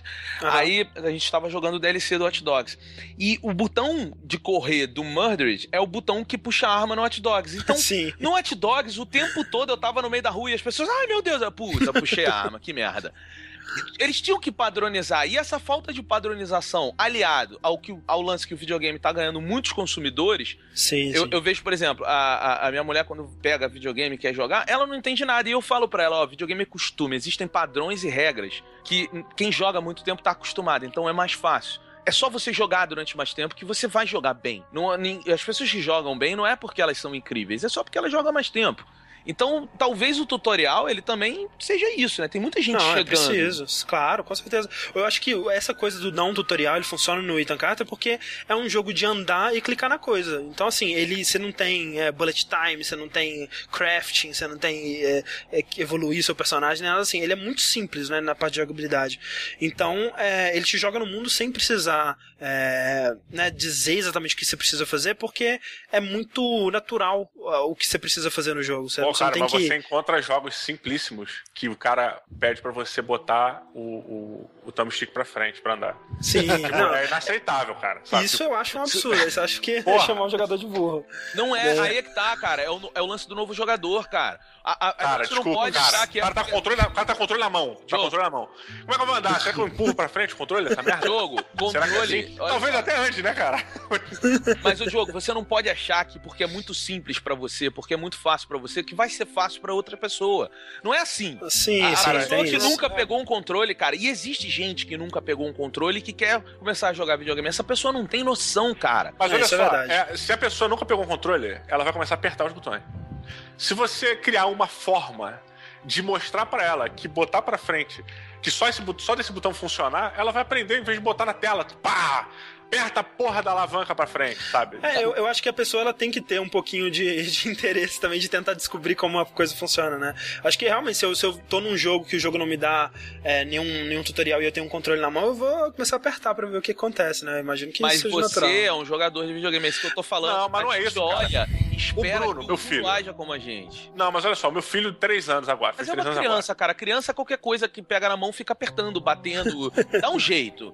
Quando, quando você é uma pessoa mais velha, é aquele negócio que parece preconceito, não é preconceito. Você vai gesticular. É, tipo, você vai explorar. O grande lance do videogame é você desvendar um, um novo universo, cara. E o princípio disso, a base disso, tá na sua mão, cara. É ali um mundinho fechado onde você vai apertar um botão ou outro. É a minha opinião de merda. Geralmente, É, Não, eu, eu, eu- eu- acho- Geralmente o primeiro botão que essa pessoa que quer começar a jogar videogame aperta é o botão de, do meio do controle que, Que vai é o pra... mais brilhante, né? É verdade. Toda vez que eu dou controle pra minha esposa, ela, ah, mas saiu do jogo. não! O único que não poderia É o único que não pode. Aperta qualquer um, né? Aperta é, menos esse. Mas o Ethan É. Castro, André, ele é um jogo feito também pra galera que joga, né? Ele é um jogo pra hardcore, né? Não é um É, jogo pra qualquer jogador. Não, não é. Eu acho que ele é. Ele, ele, ele espera que você tenha um pouco já dessas influências que ele pega, tipo Myst, tipo. é, jogos de exploração em primeira pessoa aí, tipo o próprio Gone Home e tudo mais. Que, ele, que são influências muito claras. E, e eu sinto que ele não é, Talvez seja um problema. Concordo com você que se é uma pessoa que não nunca jogou um jogo na vida for jogar o Ethan Carter como primeiro, ela vai ter um problema ali no começo, porque o jogo não te fala nada. Mas é. É, eu não sei, eu não sei qual seria a solução pra isso. Ter o tutorial sempre, ou ter talvez aqueles jogos que começam com a, com a imagenzinha do controle na tela de load, explicando quais, o que, que cada botão faz, não sei. É, mas acho que funciona. Eu gosto muito do, do universo que ele cria, do mistério do, do jogo. E eu recomendo, por enquanto, The Vanishing of Ethan Bem. Carter. É isso aí. Tem um nome muito maneiro, pelo menos. Muito bom, é muito intrigante, é verdade. Ah, ele, ele tá disponível para PC agora só, e ele sai no começo de 2015 pra PS4. Ah, eu pensei que já era do PS4 já. Cara, acabei de ser inacreditável. Eu cocei meus cílios e saíram caspas. Eu não sabia que podia ter caspas. Caralho, parabéns. Que merda, cara. Que comentário Maravilha. desnecessário, cara. Maravilha. Então eu quero saber do Márcio, que é o cara da, da, da Nintendo, o cara Playboy, né? Como a gente já Play- bem é, definiu pronto. aqui. É o único que Playboy tem o Wii U entre nós. Não, o único que tem todos, André. Tem todos, é verdade. Inclusive o Wii U, e eu que queria saber dele o que ele tem jogado no seu Wii U. Eu estou jogando Zombie U e poucas vezes na minha vida eu paguei a língua do jeito que, que eu tô pagando com esse jogo, cara. É mesmo. Que acho que no vértice passado eu falei, ah, esse jogo é meia bomba. E. E tinha jogado tava- 3 minutos. Eu tinha jogado uns 20 minutos por aí mesmo. E, cara, que jogo incrível. Eu paguei É a língua. Incrível? Não, É. incrível? É. Não, Tipo, é aquela sério. parada que tu chega em casa tem uma mancha de sangue na parede, assim. É incrível? Cara, é não muito pode ser bom, incrível, cara. cara. É Calma, incrível, cara. tipo, você Peraí, vê é o catavento. incrível, é muito bom. Olha o catavento, o catavento é incrível. Olha o catavento, ele gira sem você fazer nada. Caralho, cara. É assim, ó, o Diogo gosta bastante de, de zumbi. Você curte. Não de Wii U, cara. Calma, calma, calma. Você gosta de zumbi. Você deve ter Sim. jogado praticamente quase tudo que saiu de zumbi. Não sei. Geralmente, que sim, esse- o que esses jo- jogos de zumbi te entregam? Matança desenfreada e o zumbi sempre é caracterizado como um, boneco de cheio de sangue dentro, que com um peido você explode ele. No Zombi U é uma coisa totalmente diferente. Você é muito frágil e o zumbi te mata com uma ou duas mordidas. Então, Ah, tá. Qualquer luta com o zumbi mais bunda que tiver é uma luta de vida ou morte, é uma tensão absurda. E aí ele junta todo o lance do, da jogabilidade, que ele é um jogo que só você só consegue jogar ele com o iPad, né? Então, por exemplo, você quer mexer no seu inventário, você tem que parar o que você está fazendo, você clica no seu iPad, o jogo troca a visão, aparece o seu personagem na tela, na TV, agachando e mexendo na mochila, enquanto você tá mexendo no seu inventário. Só que você tá vendo as hordas lá atrás, assim, chegando próximo a você. Tudo que você vai fazer no jogo, ele te dá um contexto para você ficar frágil. Então o lockpick, ele troca a visão, você tem que ficar lá com a tela do Yuki, e meu Deus, eu preciso abrir essa porta, zumbi atrás de você. E você tem umas armas muito fuleiras, assim. Você, não é um Dead Island que você tem um taco de beisebol com prego, um Dead Rising que você pega duas motosserras e junta com remo. Não, você tem um taco de cricket. É um jogo que se passa na Inglaterra, assim. E aí você Justo. tem aquela porra, aquele taco de cricket e qualquer zumbi, no mínimo, cinco cacetadas na cabeça pra morrer. E são, tipo, seu personagem ele cansa. Então o primeiro golpe ele levanta a mão e desce a paulada. Pá, ele grita, ele xinga, ele dá gargalhada. Isso é incrível. Então, por exemplo, ele ele tem um- uma parte assim: como é muito fácil você morrer, Cadê quando você morre. ele vai pegar o catavento. Matar zumbi com catavento.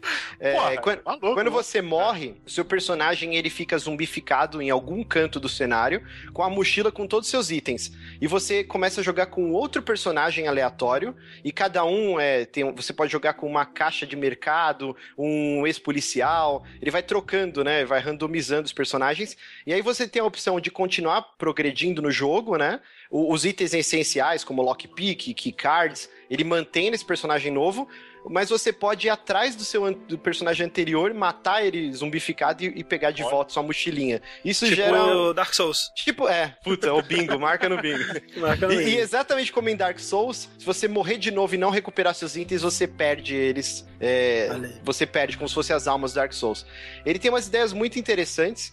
O, por exemplo, você tá andando. São, são coisinhas pequenas, né? Mas que dão aquela cor ao jogo. Por exemplo, você vai andar no, no esgoto. E aí, dependendo da altura da, da água, seu personagem ele ergue a mochila dele. E eu vou fazer isso e vai mostrar minhas pizzas, que eu não tomei banho.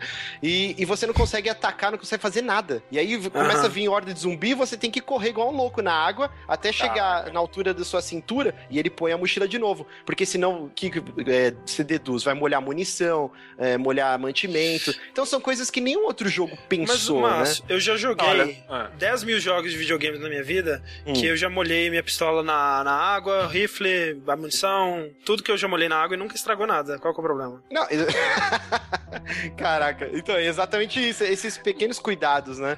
E, Sim, e- mas isso é um- é um conceito interessante, cara. Eu lembro, eu lembro exatamente quando o Doom 3 chegou, que você tinha o lance da lanterna e da arma, né? Aham. Você tinha essa mudança que você tinha que fazer.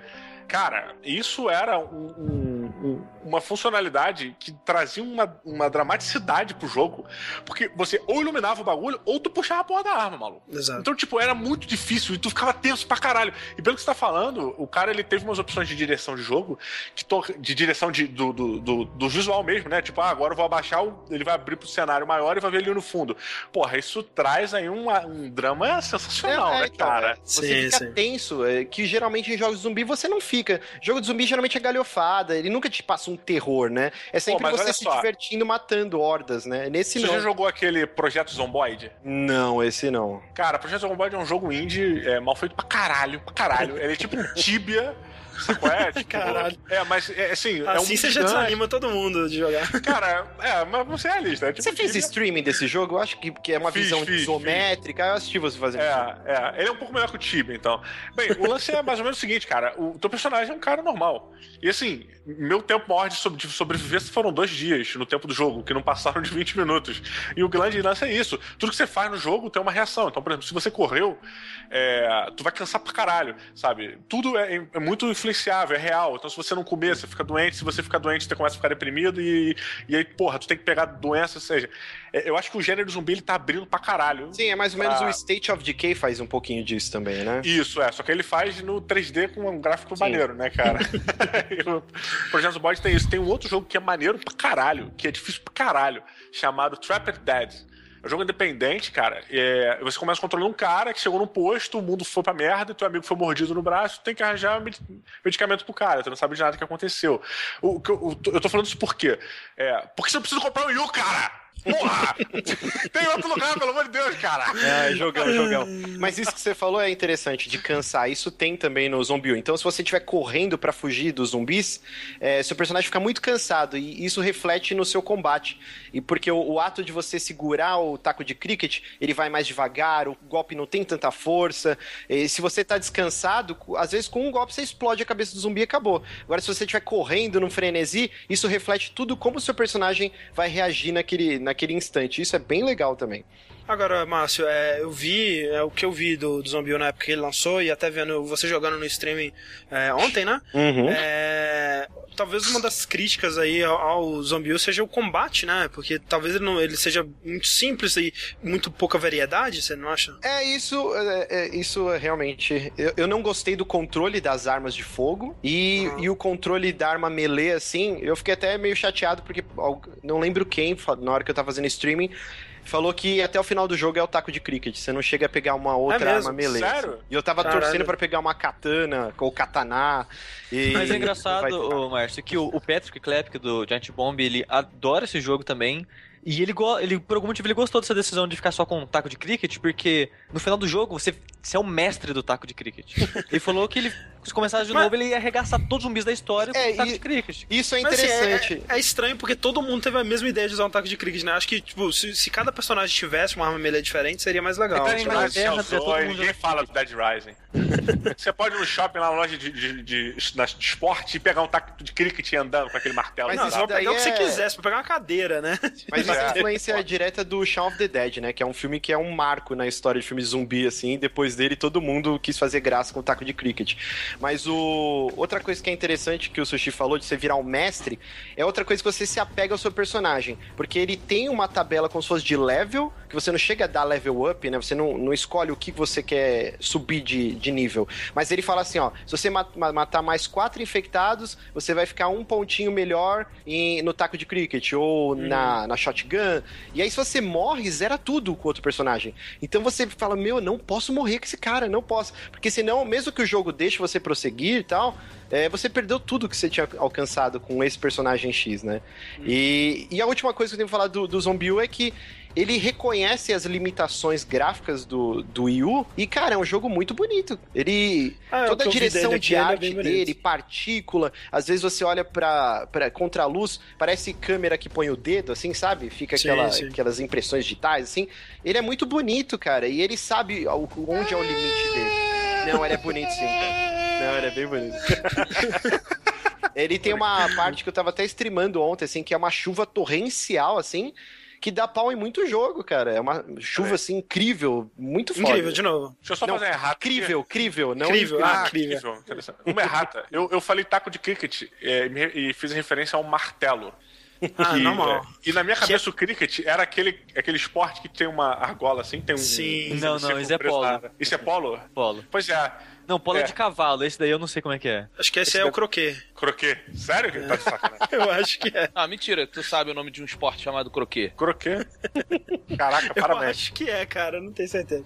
O cricket é aquele que é o taco, o bat, né? É o mesmo bagulho. É, tipo um beisebol é um, muito bizarro, né? É, é um beisebol com taco amassado, né? É, é, é o taco, é, é, o taco, é o taco oficializado como esporte. É. Exato. E, e, terminando aí do. Voltando ao Zumbi foda-se o croquet, o crochê ponto cruz. É, ele tem algumas mecânicas bacanas, por exemplo, você achar um martelo, é, ripa de madeira, prego, e você pode ir fazendo barricadas. E de tempos em tempos, hordas tentam entrar, né? Você tem uma base no metrô, que volta e meia você tem que voltar para ela, que é onde você tem circuito de câmera, um gerador de é, que, que, gera, que ilumina lá o seu, o seu esconderijo, tudo. E aí você vai fortificando. Então, ao mesmo tempo que ele sempre tá te mandando para outros lugares, é, locais de Londres, você volta para esse porto seguro e você tem que fortificar ele. É, é, bem bacana essa, essa parte. Você tem que ir no mercado, achar mantimentos, ah. que tudo na, na agora, centralizado lá. Agora, mas para finalizar, então, você que se apaixonou por dois jogos de zumbi recentes aí, se, se você tivesse que escolher um, você escolheria State of Decay ou Zombie? Cara, State of Decay que ainda acho que é o, o, o, que me surpreendeu mais de todos, assim, pelo Então você diria dele... que, como o Diogo Braga disse, não precisa de ter Will, é isso. Olha aí. Caraca, caraca. Olha como a mesa virou agora, maluco! Se a sua intenção é só jogar Zombie U, não, né? É verdade. O Wii U tem outros jogos bacanas, tá? Mas foi Maravilha. uma surpresa, assim, é, é um jogo recomendadíssimo, bem legal. Maravilha. Então, pra gente fechar a nossa sessão de joguinhos, é, ainda no console da Nintendo, né? Eu quero saber do Didi Braguinha. O que que tá rolando aí? Pois é, cara, eu vou ser muito honesto, não estou conseguindo jogar muitas coisas. É, Essa vida adulta? Cara, é verdade. É, não, não, que seja ruim, tem, tem um lado positivo, mas você tem que deixar algumas coisas de lado. É, e, mas tem um lado bom e aí as coisas viram de um jeito engraçado, porque a partir do momento que eu não posso jogar as coisas que eu quero objetivamente, eu estou tendo tempo para jogar algumas coisas inesperadas, como é Donkey Kong 2, por exemplo. Não, não, aonde? Aonde é que é legal? Ah, eu tô jogando no Super Nintendo mesmo. Não tô jogando no emulador, tô jogando no Super Nintendo mesmo, cara. Vintage. É, pois é, eu peguei para jogar, eu ganhei o Super Nintendo pro Bruno e veio com Donkey Kong 2 e eu, eu fui um cara que não jogou Donkey Kong. Eu não, eu não é joguei é Super Nintendo direito, cara. Eu era do Mega Drive e, porra, eu jogava uma vez ou outra na casa de amigos, mas quando você vai jogar na casa de amigos, porra, tu vai jogar jogo multiplayer, tipo Night of the Round, é porra, Capitão Comando, Tartaruga Ninja, qualquer parada dessa. Não que Donkey Kong não tenha um bom multiplayer, né? Ele tem, né? Mas... Tem, mas é um multiplayer para dois. Né? Sim, Basicamente, sim. tipo. É, e, e, e, o Donkey Kong, durante muito tempo, foi uma, era uma franquia que eu não curtia. É, eu nunca, tinha, nunca joguei muito, eu sempre joguei rapidamente. E eu não gostava de Donkey Kong. Eu achava mega valorizado. Eu falei, caralho, só porque tem um gráfico bonito, o nego acha bom. é, eu achava mesmo, eu, porra, eu ficava puto, achava o Mario muito melhor, assim, sabe, cara? Eu ficava meio revoltado. E Sonic, eu achava Sonic incrivelmente melhor do que Donkey Kong. E, cara, o Donkey Kong tem um charme, ele tem uma parada justamente por causa do multiplayer, sacou? É? Tipo, a, essa imersão e essa troca dos personagens ali, sabe? Tipo, às vezes eu tô jogando com o Bruno e o Bruno, não, porra, ele não tá conseguindo jogar, não vai conseguir passar para aquele obstáculo. Ele fala, papai, vai você. Ele aperta o botão e aí, tipo, os personagens mudam rapidinho. Sim, e aí eu vou é e resolvo a parada, sabe, cara? Ou ele chega realmente em momentos que um personagem não dá conta sozinho tem que ser o outro, saca? Então, tipo, é, foi realmente um mundo novo que eu tô descobrindo. Eu sei que eu comecei pelo 2, mas a minha ideia agora é voltar pro Donkey Kong, né? Tipo, depois ah, sim, de o 2 é o melhor. É, fica, aí, eu, fica a dica. É. Eu diria que você fez a cagada de, de quem joga Uncharted 2 antes do 1, um, assim. É, ah, não dá pra voltar depois. Não, não, o 1 ainda é, é muito bom, mas o 2 é melhor, é. né? No dois não, mas eu fiquei é impressionado, cara. Ele, ele, ele, coloca certos elementos dentro, da, dentro do design de fase e, e principalmente os, os, bichinhos que você pega, né, cara? Eu é, muito bom, cara. Porra, tu pega lá uma. Cara, tem um momento que tu pega uma cobra. Eu vi a é, cobra parada pula... eu falei, o que, que diabos essa cobra vai fazer dentro E a habilidade da cobra é uma habilidade que cobras têm no mundo real, realmente, que é pular, né? Porque toda cobra pula. cara, então... rapidinho. Cara, Discovery Channel, cara, tem umas cobras que dão uns pulos bizarros. É de cima no de bote, né? No bote, é. Exatamente, principalmente em cima de árvore, árvore cara. Tipo, é, ele é, aceita falar assim, ah, essa cobra não quer dar esse pulo. E aí o cara filma, assim, esfrega na sua cara, sabe? Tu fala, caralho, como assim a cobra tá dando um salto desse, cara? E a aranha, é... cara, que tem tênis, velho, muito bom. Pô, ainda não cheguei na aranha. Tá? É, mano. Spoiler. Desculpa o spoiler, desculpa o spoiler. ah, cara, pelo amor de Deus, né? Mas, ô Diogo, olha só, pra você e pra qualquer outra pessoa que queira jogar o Donkey Kong, o do DS é fantástico, cara. O, o Return, você fala? O, o não sei o que de gelo. Ah, não, tá, esse, não, esse é do Wii U. É do Wii U? É, é. o do Chupa, 3DS não, é o... Não, não, então não foi esse que eu joguei, não. Não, então é o Returns, é o, é o Returns. 3DS Returns. É, o do... é muito bom mesmo. Cara, é muito, é muito maneiro, assim, mega Olha o Max lá no fundo, chupa, sabe, porra. Mas assim, o, o, Diogo, o que você tá achando do design das fases, assim? Porque uma das coisas que é, a gente fez é, um dash recentemente sobre ele, e voltando, assim, né, analisando mais criticamente o jogo, uma das coisas que me impressionaram é que, tipo, toda fase, literalmente toda fase é uma proposta nova, assim, ela tem um desafio único, ela faz uma coisa diferente. Você tá reparando isso? Cara, eu tô reparando e tô comparando o Donkey Kong 2 com o que eu tenho visto hoje em Rayman, por exemplo. Uh -huh. nova, não, né, nesses novos jogos do Rayman, que trazem, é, na verdade agora que eu tô vendo, trazem Donkey Kong, né, cara? Você uh -huh. tem essa variação toda e conceitos novos em cada mundo, de certa maneira, né? Uh -huh. é, sim, sim. Água, você tem que pensar de um jeito, depois na fase tal, de outra forma. Então, isso é muito bacana para jogabilidade, né, cara? Você tá Sim. sempre trazendo, pedindo pro jogador se adaptar a um novo momento. É, porra, no Rayman, eu, eu, lembro que eu tava mega cansado, que o Bruno tinha acabado de nascer. Então, tipo, eu fiquei puto, eu falei, caralho, chega, não quero pensar mais. tipo, ficava nessas coisas, você tem que se recostumar. A, a princípio parece uma coisa que é, é, intuitiva, apesar de ser mesmo, mas, porra, é um trabalho quase que tipo, direcional nos primeiros momentos, objetivo Você tá, porra, não, então esse personagem faz isso. Ah, tá, então beleza, então tem que dar um pulo maior. Tanto que eu, eu tô mais ou menos na parte da cobra, eu tô bem no início, né, cara? Porque, sim, sim. É, o Bruno ele não salva o jogo. Nunca. é, então a gente sempre volta do começo, cara. e aí eu tô na parte da cobra agora. Porque assim, a gente sempre chega na parte da cobra e tá tentando passar por ali. Mas é, é bacana por quê? Porque a cobra, ela é, apresenta esse conceito novo do salto e tal, e depois de eu jogar, sei lá, oito vezes no mesmo momento, eu fiz uma parada diferente. E aí eu descobri uma, uma fase nova, uma parte nova da Sim, Sim, é, tem muito segredo. Sabia que essa porra tava aí. E aí eu comecei a tentar para isso, sabe? Pra essa parte de explorar as habilidades do, da, do personagem naquele momento, sabe? Sim. Essas novas coisas. E isso traz o diferente no Donkey Kong, sabe? Eu ainda tenho muita coisa para descobrir, cara. Eu tô muito preso ainda no, no, início do jogo, sabe? Mas eu tô maravilhado com o Donkey Kong, sabe, cara? É um dos melhores jogos de plataforma que existem. É. E a trilha, jogo? O que, que você achou? É. Porra, cara. E olha que engraçado, né? Eu peguei o Donkey Kong pra jogar e eu instalei ele na televisão nova, né? LCD, caralho, isso aqui. É, LCD não, é LED e tal. Uhum. E quando tu liga a televisão, o, o, o, Super Nintendo, porra, que ele vem com aquele cabinho, acho que é coaxial, né? Que tem aquele. Uhum. Sim, sim. E tu liga ele na televisão. E aí aparece a imagem. Caralho, cara. Tipo, Dercy Gonçalves em HD, tá ligado? Sim. Porque você vê todos os defeitos, cara. Eu ainda botei esticado, não botei 4x3, sacou? É? Eu botei 16x9. Pá, aquela tela, nossa, nojento. E eu falei, caralho, que merda. E aí, porra, eu tinha uma TV velhinha lá na cozinha que ficava em casa. Tem duas televisões na casa, essa velhinha e a da sala. Aí eu falei, cara, quer saber? Tirei a televisão da cozinha, botei no chão, liguei o Super Nintendo.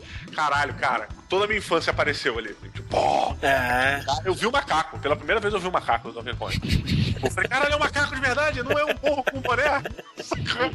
Ah, não é. um- Eu achava que o cabelo da mulher era um rabo que saía da bunda dela. Não, era um. Caveiro, caveiro. né? Eu achava que era uma banana quando eu era criança. Mas, Parece também. Mas é interessante por quê? Porque agora eu tô jogando numa televisão antiga, no Super Nintendo, e, cara, tipo, curtindo tudo que se poderia curtir naquela época. Então a experiência tá sendo, na boa, cara, fantástica. A trilha sonora, cara, é muito boa. Tipo assim, pra época é muito avançada, cara. Sacou? né? Muito, muito avançado. Nossa, é um rock, tem rockzinho, sabe? E quando termina, é uma coisa boba que a gente, porra, hoje em dia tu vai olhar e tu passa, aquilo passa. Quando ele termina a fase, ele faz a dancinha, né? Com a guitarra Sim. e tal. Caralho, o Bruno, ele fica enlouquecido com aquilo. ele fica, cara, quando a gente completa a fase, e aí ele saca a guitarra.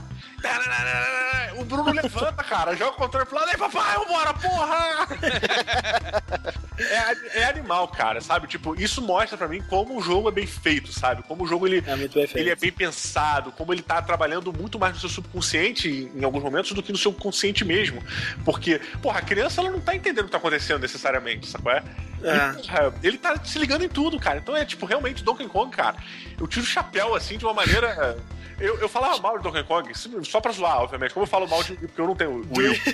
Olha aí. É, mas assim, o Donkey Kong foi uma parada inacreditável na minha vida. Tipo, eu não esperava a menina tocando guitarra aparecendo. Caralho, tipo, delay, vocês não vão. É. Bem, mas realmente foi uma descoberta e eu tô. Eu tô extasiado, cara, com Donkey Kong. E, ne- e nesse seu revival do Super Nintendo, você já tem algum outro jogo que você pretende jogar dessa época que você não aproveitou? Ou vai ficar no Donkey Kong mesmo? Não, eu tenho. é, eu ganhei alguns jogos juntos, né? E os que realmente me importaram foram é, o Donkey Kong 2 e o Castlevania, maluco. Ah, tá. Porra, cara, Castlevania, vou te dizer que. É, é engraçado, eu critico o Castlevania agora, que eu, eu elogiava pra caralho antigamente, e ena- enalteço o Donkey Kong. Porque eu não compro mais esse barulho de candelabros presos no ar. eu preciso de alguma coisa Porra. que justifique isso, cara. sabe? Ah, eles estão presos por magia. Ah, se fuder, porra. Quem é que explode um pedaço de frango? É, eles estão presos por um galeto. É, o, problema, o problema é o galeto que tá ali dentro, né? Esse São que é o problema. também. É. Não, eu tô brincando, cara. É que tem coisas que tu fala assim, puta, sério? Por exemplo, tu tá dentro de um, de um ambiente fechado, né? Aí tem um candelabro lá. Todo tem uma série de candelabros. Aí quando você sai, continua tendo candelabros, sabe? Na, na rua, é. É, os mesmos candelabros, sabe? É, é engraçado, faz parte, a gente Não entende. tinha poste, porra. Tem que iluminar o bagulho. né? Mas tem poste, cara. O pior do Castlevania é que tem poste, cara. Chegando até pôr no poste. Mas é bacana. E o que eu acho bacana no Castlevania, elogiando, é, é um jogo que assusta o, ao Bruno, sabe? É mesmo? Chega, é, cara, por exemplo, você chega numa parte lá que tem uma cidade, acho que é a segunda fase, ou a primeira até, final da primeira fase, a cidade tá em chamas. É, porra, a gente olha, Ah. a cidade em chamas. É o Já Bruno. até sei qual Castlevania. É o Drácula X, né, que você tá jogando. É, sim. Isso. Aí ele vira e fala: Pai, por que, que a cidade tá pegando fogo? E daqui a pouco saem umas pessoas, assim, umas criaturas meio que. "Ah!" E ele, papai, essas pessoas estão pegando fogo? Aí eu, pra ele não ficar traumatizado, eu, não, eles estão comemorando. O fogo veio, veio aquecer a cidade, tá todo mundo feliz. Pois é. Hum, Já- na cabeça dele, ele já consegue, através de um jogo de porra, cara, 16 bits, de- porra, zoadaço, cara. Construir uma lógica com três anos e entender aquele bagulho, ou seja, isso é mérito, né, cara? É, sabe. E Castlevania jogão, mais Donkey Kong, mais jogão ainda, eu diria. Porra, cara, eu vou dizer que. É, não, não tem como comparar, cara. Donkey Kong pra mim é. Tipo, foi o. Marcou. Marcou, cara, marcou. Marcou isso. a época. Eu acho Jogos- que. Tu, hum. Joga Super Metroid. É, É verdade, é verdade. É, a gente tem que mandar uma listinha aí dos, dos jogos imperdíveis do Super Nintendo. Pois é, eu tô, eu tô nessa onda agora, sabe qual é? Eu quero, assim, eu- o jogo que eu jogava muito na minha infância e que eu quero jogar com o Bruno é o Knights of the Round. É, ou Ah, tá. o. Porra, como é o nome daquele que era uma porra de cavaleirinho também? Era. Não é o, não é o do Dungeons and Dragons, não? Não, esse é o uh, Tower of Star. É, né? alguma coisa assim. É, tinha um que você tinha um personagem sem upando ele, você podia fazer um clérigo, mas não era o DD, não, era um outro. Era, Lembra, tem um King of Dragons que era muito bom também. King of esse daí mesmo. Esse, É, esse aí. cara, É. esse mesmo, você ia upando os personagens também. Sim. né? Nossa, eu adorava, adorava esse jogo, cara. Porra, era demais. Maravilha. Porra, era, era muito bom. Eu quero pegar ele, a gente agora vai, vai dar um pulo nos Estados Unidos. A minha ideia é comprá-lo em algum local, encontrar. É, por lá, na verdade, eu já sei até o endereço do lugar. E quero trazer ele. E, porra, sugestões, cara. Me mandem, porque eu tenho muita coisa pra resgatar do Super Nintendo, sabe? Super eu não punch fui out. Nintendo. Fica uma dica pra você. É verdade, é verdade. Tem muito jogo bom, cara. Super Nintendo é um dos melhores consoles aí da vida. Um dois? Como assim um do- dois? Que- Ué, tem outros melhores, É, né? tem o PlayStation aí, né? Tem o 360.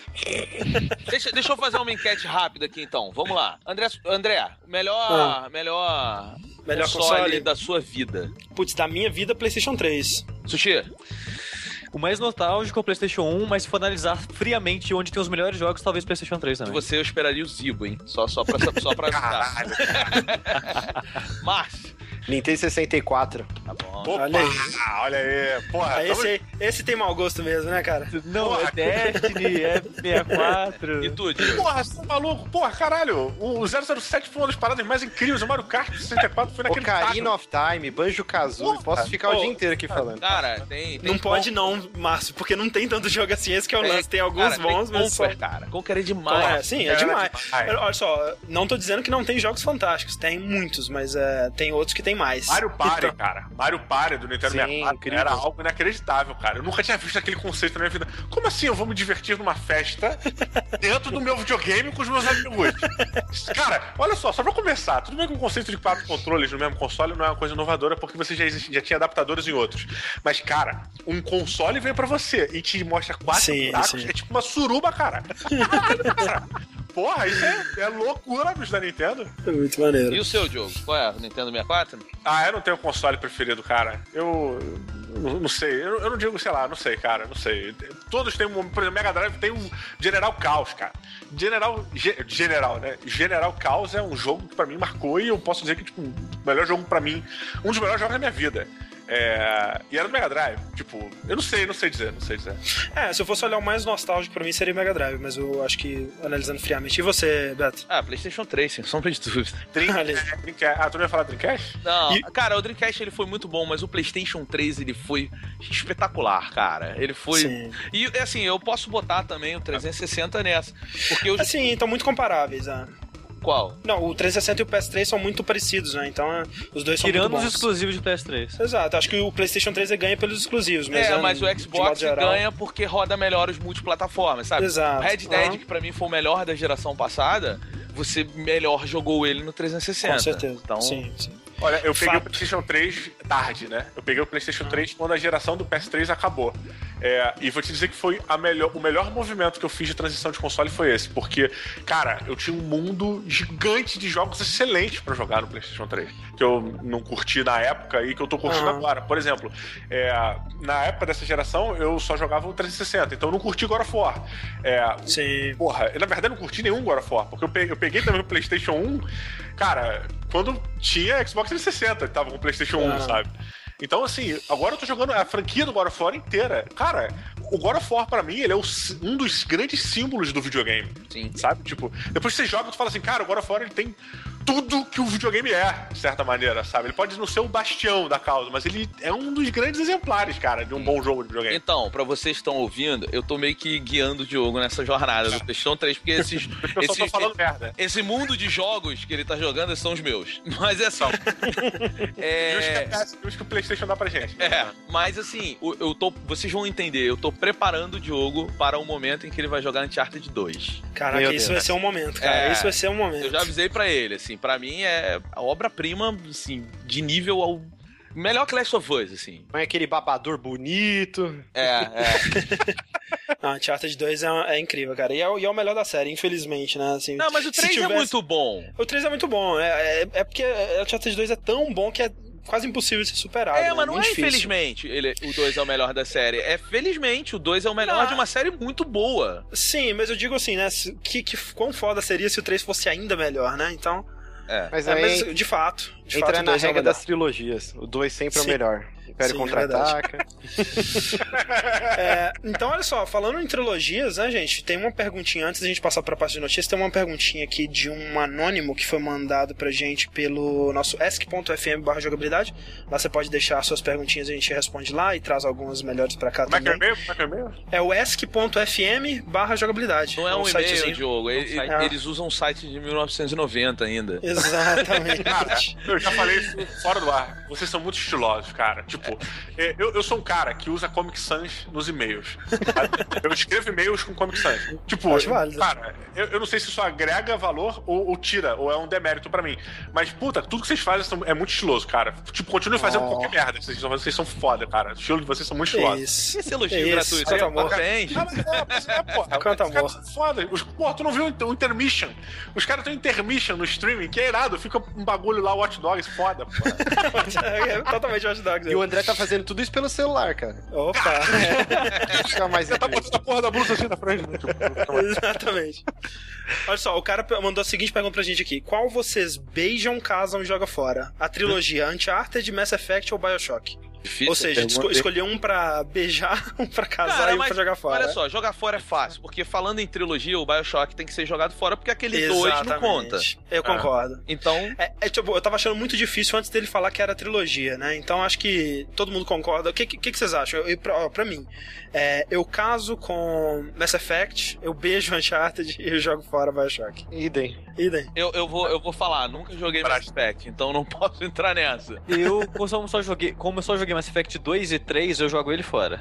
Olha aí. Mas tu gostou do Bi- Bioshock 2, cara? Não, mas o 1 e Mas é- o Pô, Infinite mas o 2 é bom, cara. O 2 é bom, cara. O 2 é bom, ele não é. não tá no nível dos outros, ele não é mas bom é. não, cara. Ah, é, É, bonzinho. Porra, cara, eu vou- aí, assim, eu não vou dizer que é o melhor, mas até porque eu não joguei o 3. Mas o 2 é bom, cara. Tá O bom, É dois, bom, é, tipo, Mas sabe por que, que ele. Caralho, aquele universo. Sabe por que, que o, o, Bioshock 2, o jogo, ele não é bom? Porque ele se chama Bioshock 2. Se ele tivesse outro nome. Ah, não, Tá. peraí, rapidinho. Eu- vocês estão falando de Bioshock ou vocês estão falando de Mass Effect? Eu falei é Bioshock agora. Falou É baixinho. Bioshock. Ah, não, caralho, desculpa. Tá caralho. pensando em Mass Effect?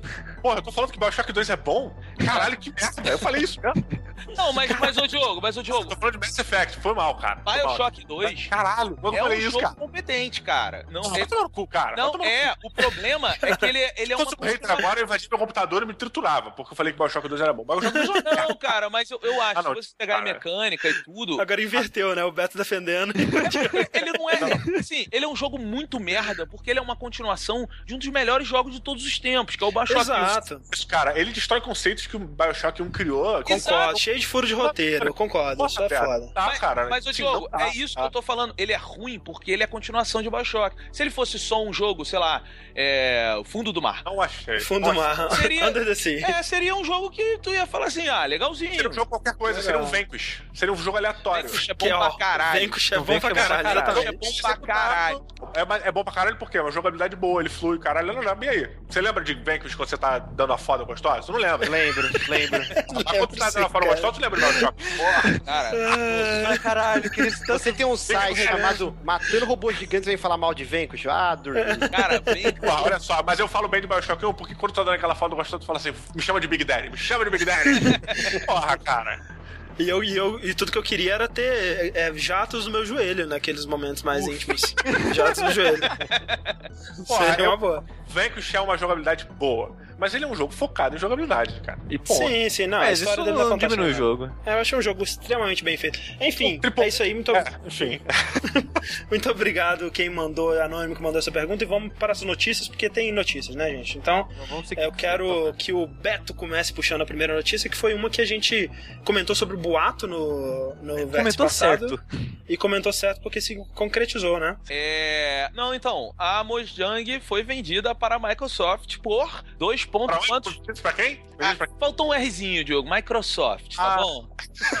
Tá bom, tá bom. vai. Foi vendida por dois pontos alguns bilhões, né? 2,5 Exatamente. bilhões. De dólares. Isso. Exatamente. Quando a gente estava aqui comentando sobre esse boato, né, no vértice passado, nosso amigo querido Caio Corraine estava aqui com a gente, ele achava isso um absurdo, né, que torcia para que fosse um boato porque ele não via sentido na Microsoft pagar tanto dinheiro por um joguinho. O que, que vocês acham, Beto e Diogo, o que, que vocês acham dessa decisão da Microsoft? Você acha que vai dar frutos? Cara, depende dos termos do contrato, de certa maneira, né? Porque o que, o que eu vejo nessa compra é, é a compra de um cérebro, né?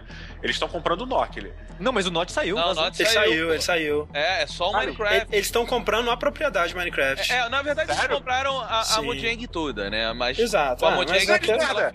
Que merda comprar Mojang! Compra qualquer merda! Tipo, compra, sei lá, cara. Compra qualquer estúdio, foda-se. Não tem o nome, tem. Puta, que mas, mas, o lance, assim, é que eles compraram a Mojang, Diego, mas eles estão comprando Minecraft. Eles estão comprando. Não é um, e Minecraft hoje em dia não é um jogo. Ele é um fenômeno cultural, né? Minecraft é uma convenção, Minecraft é brinquedo, Minecraft é, é a porra toda, né? Eles podem fazer um filme do tipo do Lego aí de Minecraft que vai vender milhões, né? Então, eles estão comprando esse, esse futuro aí, né? Esse, esse, esse fenômeno, exatamente. É, pois é, ah, por, é. por, isso que eu acho bom, porque assim, só respondendo o Diogo, o Diogo, o próprio Not, foi, é ele que tá saindo fora. Ele falou, ele deu uma entrevista e falou que o próximo jogo dele, se ele perceber que vai ficar do tamanho de Minecraft, ele para de fazer o jogo. Porque isso. ele não quer mais isso. Então, assim, Cara, que papinho, tipo maluco do Fest, assim. É, é o, é o papo do cara que acabou de ganhar 5 bilhões. É mole falar isso exato, agora, tá exato. ligado? Mas, o... mas, é. mas é complicado você imaginar uma situação dessa também. Tipo assim, ok, é, é, aquela coisa, né? Você, nunca, você sempre acha que, tipo, ah, o cara tem um bilhão de dólares na vida dele é fantástico. Como é que esse cara pode estar reclamando da vida com um bilhão de dólares no banco? Mas não é assim, né, gente? Sempre o ser humano ele vai sempre arrumar do que reclamar, né? Então, é, ele tem os seus problemas lá e eu acho, né, acho válido ele estar tá abandonando essa vida depois é. de ter recebido 2,5 bilhões também. É. muito mais fácil, muito mais Pô, legal. Eu vou te dizer que eu concordo com você. Eu acho que é até por isso que o Minecraft é o que é e os jogos são, são o que são, os jogos independentes. Porque você tem a personalidade do cara ali esticada em torno de um produto, de certa maneira, isso. né, cara? É a maneira que os malucos encontraram de se comunicar de certa forma, sabe qual é? Uhum. é? tudo bem que isso acaba sendo endeusado dentro de algum ponto e, e, e acho que é até super valorizado. Mas é, eu acho que, sei lá, cara, eu fiquei mega decepcionado porque eu achei que o grande lance dessa compra não fosse o Minecraft em si. Eu vejo, talvez erradamente, o Minecraft hoje como um produto que em breve vai estar sendo vendido em bundles, tá ligado? Cara, é. mas, ô Diogo, é porque assim, o lance é o seguinte: a gente tem que pegar o quadro que o Minecraft se estabelece. Porque o Minecraft é um dos maiores fenômenos que a gente viu e que a gente vai ver em vida. É, é o Mario dessa geração. É, com Nossa, diminua, até cara. maior, até, até maior. Não, maior, maior porque o mercado está maior, né? Exato, exatamente. Então, assim, ele, ele, ele atinge mais pessoas e tal. Agora, o grande lance é o seguinte: essa, essa, essa veia do criador que tem nos jogos independentes, eu acredito que no Minecraft Minecraft isso não se encaixa, porque o público do Minecraft, ele é um público muito novo, em sua maioria, não, não total, mas em sua maioria, sim, sim. é um público que não, não tá nem aí para quem tá fazendo o jogo. É um público não, não, não, que só quer o jogo. Então, rapidinho, assim... Beto, quando eu digo, rapidinho, quando eu digo isso, de que é um público que é o cara, ele bota dele ali dentro, não significa que ele bote Tipo, tipo aqueles pela que falam eu sou música, sabe? Ah, essa música é escrito é, Diogo. Ele não tá destrinchando a personalidade dele ali, mas ele tá colocando todas as vontades dele como game developer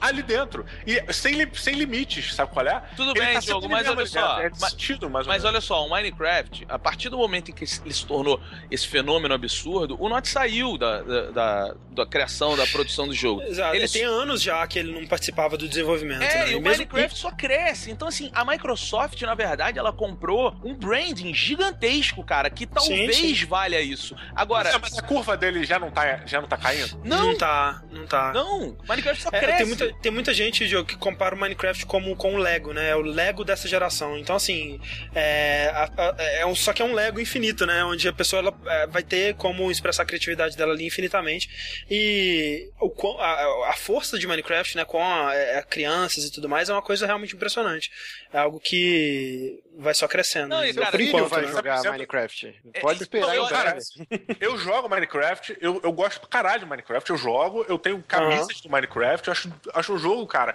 que realmente é uma coisa que quando você vai falar da história dos videogames, você tem que falar sobre Minecraft agora. Com certeza. Não, uhum. não existe mais. Mas o que eu penso é assim, quer dizer, o que eu quero saber de vocês é o seguinte, vocês estão me dizendo que o Minecraft já tá numa fase que as, os novos gamers, né, a galera que tá nascendo agora, que nasceu há pouco tempo, está entrando no tempo, no, no videogame pela idade, eles estão indo para o Minecraft como uma etapa, tipo, como Sim. um degrau dentro da vida Sim, é, é, é, o que aparenta, assim. E é, um, é, diferente da gente, por exemplo, que a gente, pá, vou jogar o, o mesmo Márcio que tá vidrado no Dash, ele vai jogar o Dash aí, sei lá, uns seis meses no máximo, talvez. E aí, quando toda vez que sair um, um patch, ele vai jogar de novo, um update, alguma coisa assim. Mas ele vai deixar o Destiny e partir para outras coisas, né? Enquanto que as pessoas que estão crescendo com Minecraft é meio que parte da vida social, digamos assim, delas, até de encontrar os amiguinhos dela lá e, e criar, montar coisas com, com os amiguinhos. É tipo, é, é como o Lego realmente, né? E é algo que vai fazer parte da vida dela para sempre. É como a gente, tudo que a gente tem de nostalgia que a gente lembra no passado, é o Minecraft para essas pessoas. Não, né? e- então, e assim, é... Diogo, tem uma parada. É, é, existe uma confusão que eu ouço muito nas discussões, assim, ah, pô, Microsoft comprou e tal.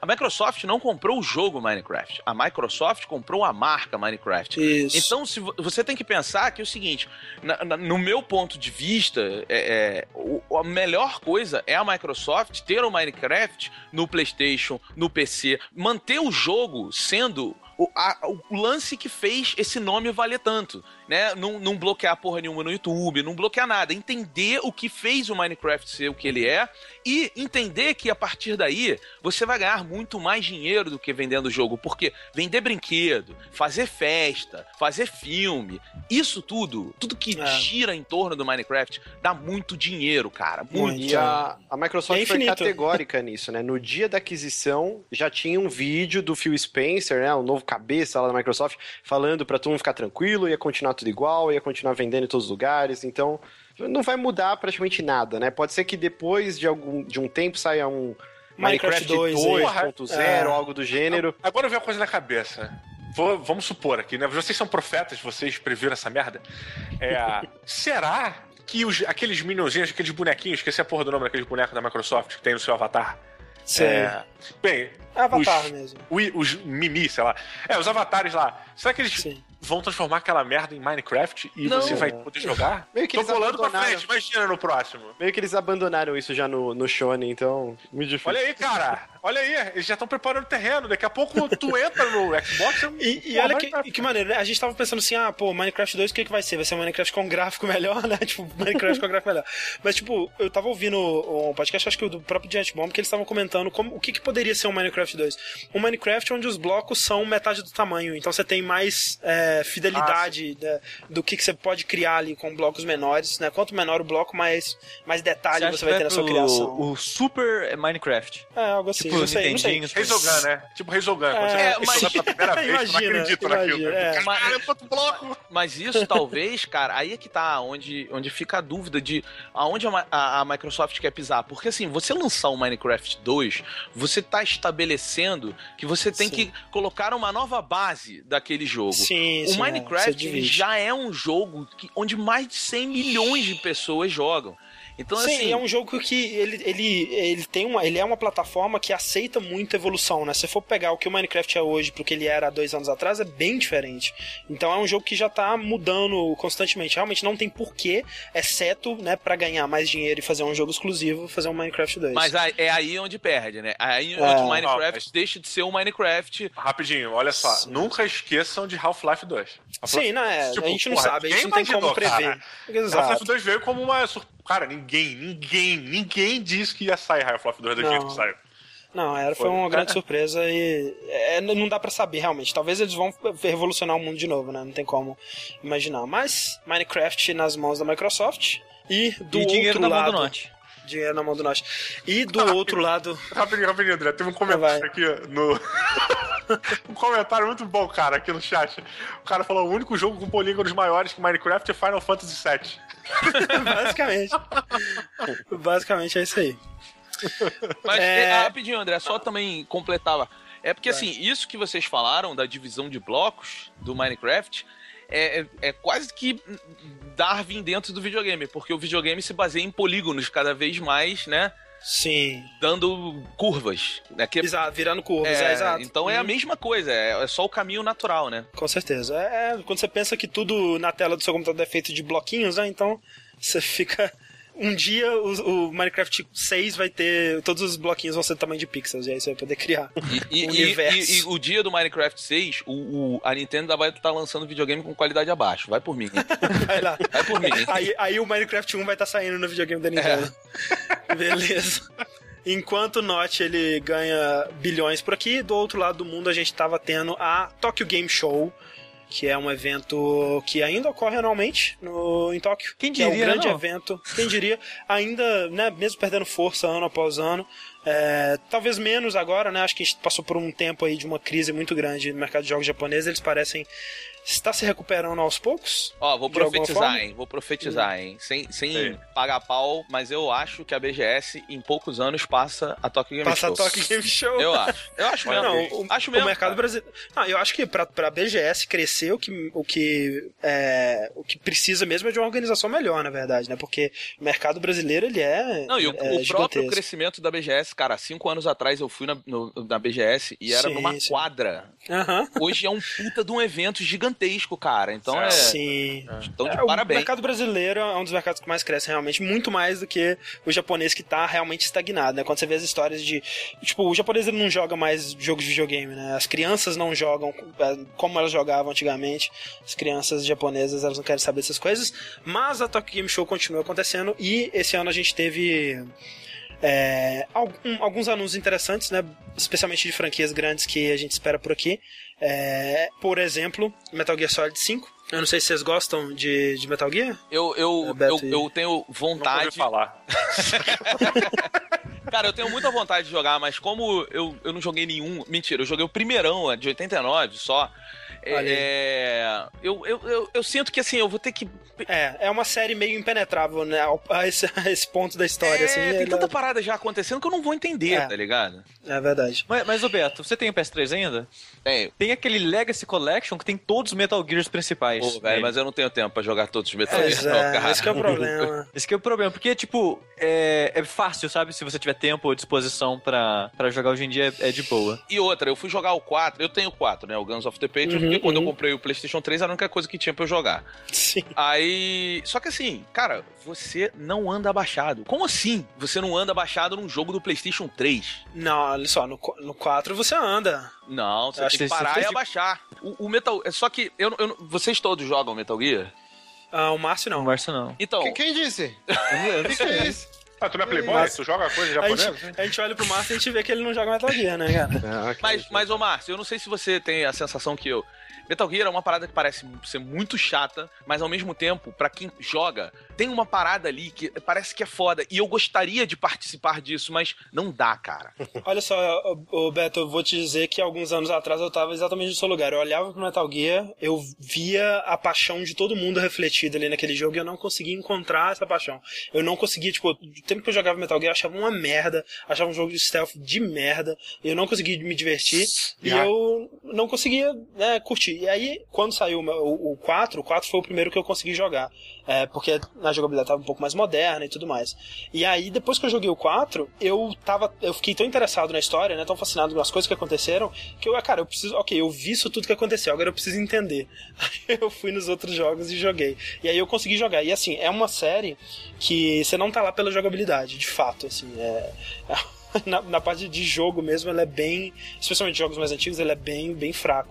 Mas é, a história, os personagens, né, são tão interessantes, é um mundo que ele cria tão fascinante, cara, que acho que é isso que, que fisga as pessoas, sabe? E, e vocês acham que o Kojima teria condição de fazer algum outro jogo? Porque não me venha dizer que Castlevania é dele, porque não é. Não, Não, é, não, não, é, ele não. passou longe de Castlevania. É, Todo mundo já sabe, fala- falaram essa história, que ele foi lá na, na Mercury Steam, assinou um papel e foi embora e nunca mais voltou. É, Sim, sim. É. É, foda, assim, é, eu, eu gostaria muito de ver ele tentar, sabe? Dizem, tem que ver o quanto que esse novo Silent Hill vai ser realmente dele, né? É, se ele vai ser só produtor, tipo no Castlevania, não dá pra saber ainda.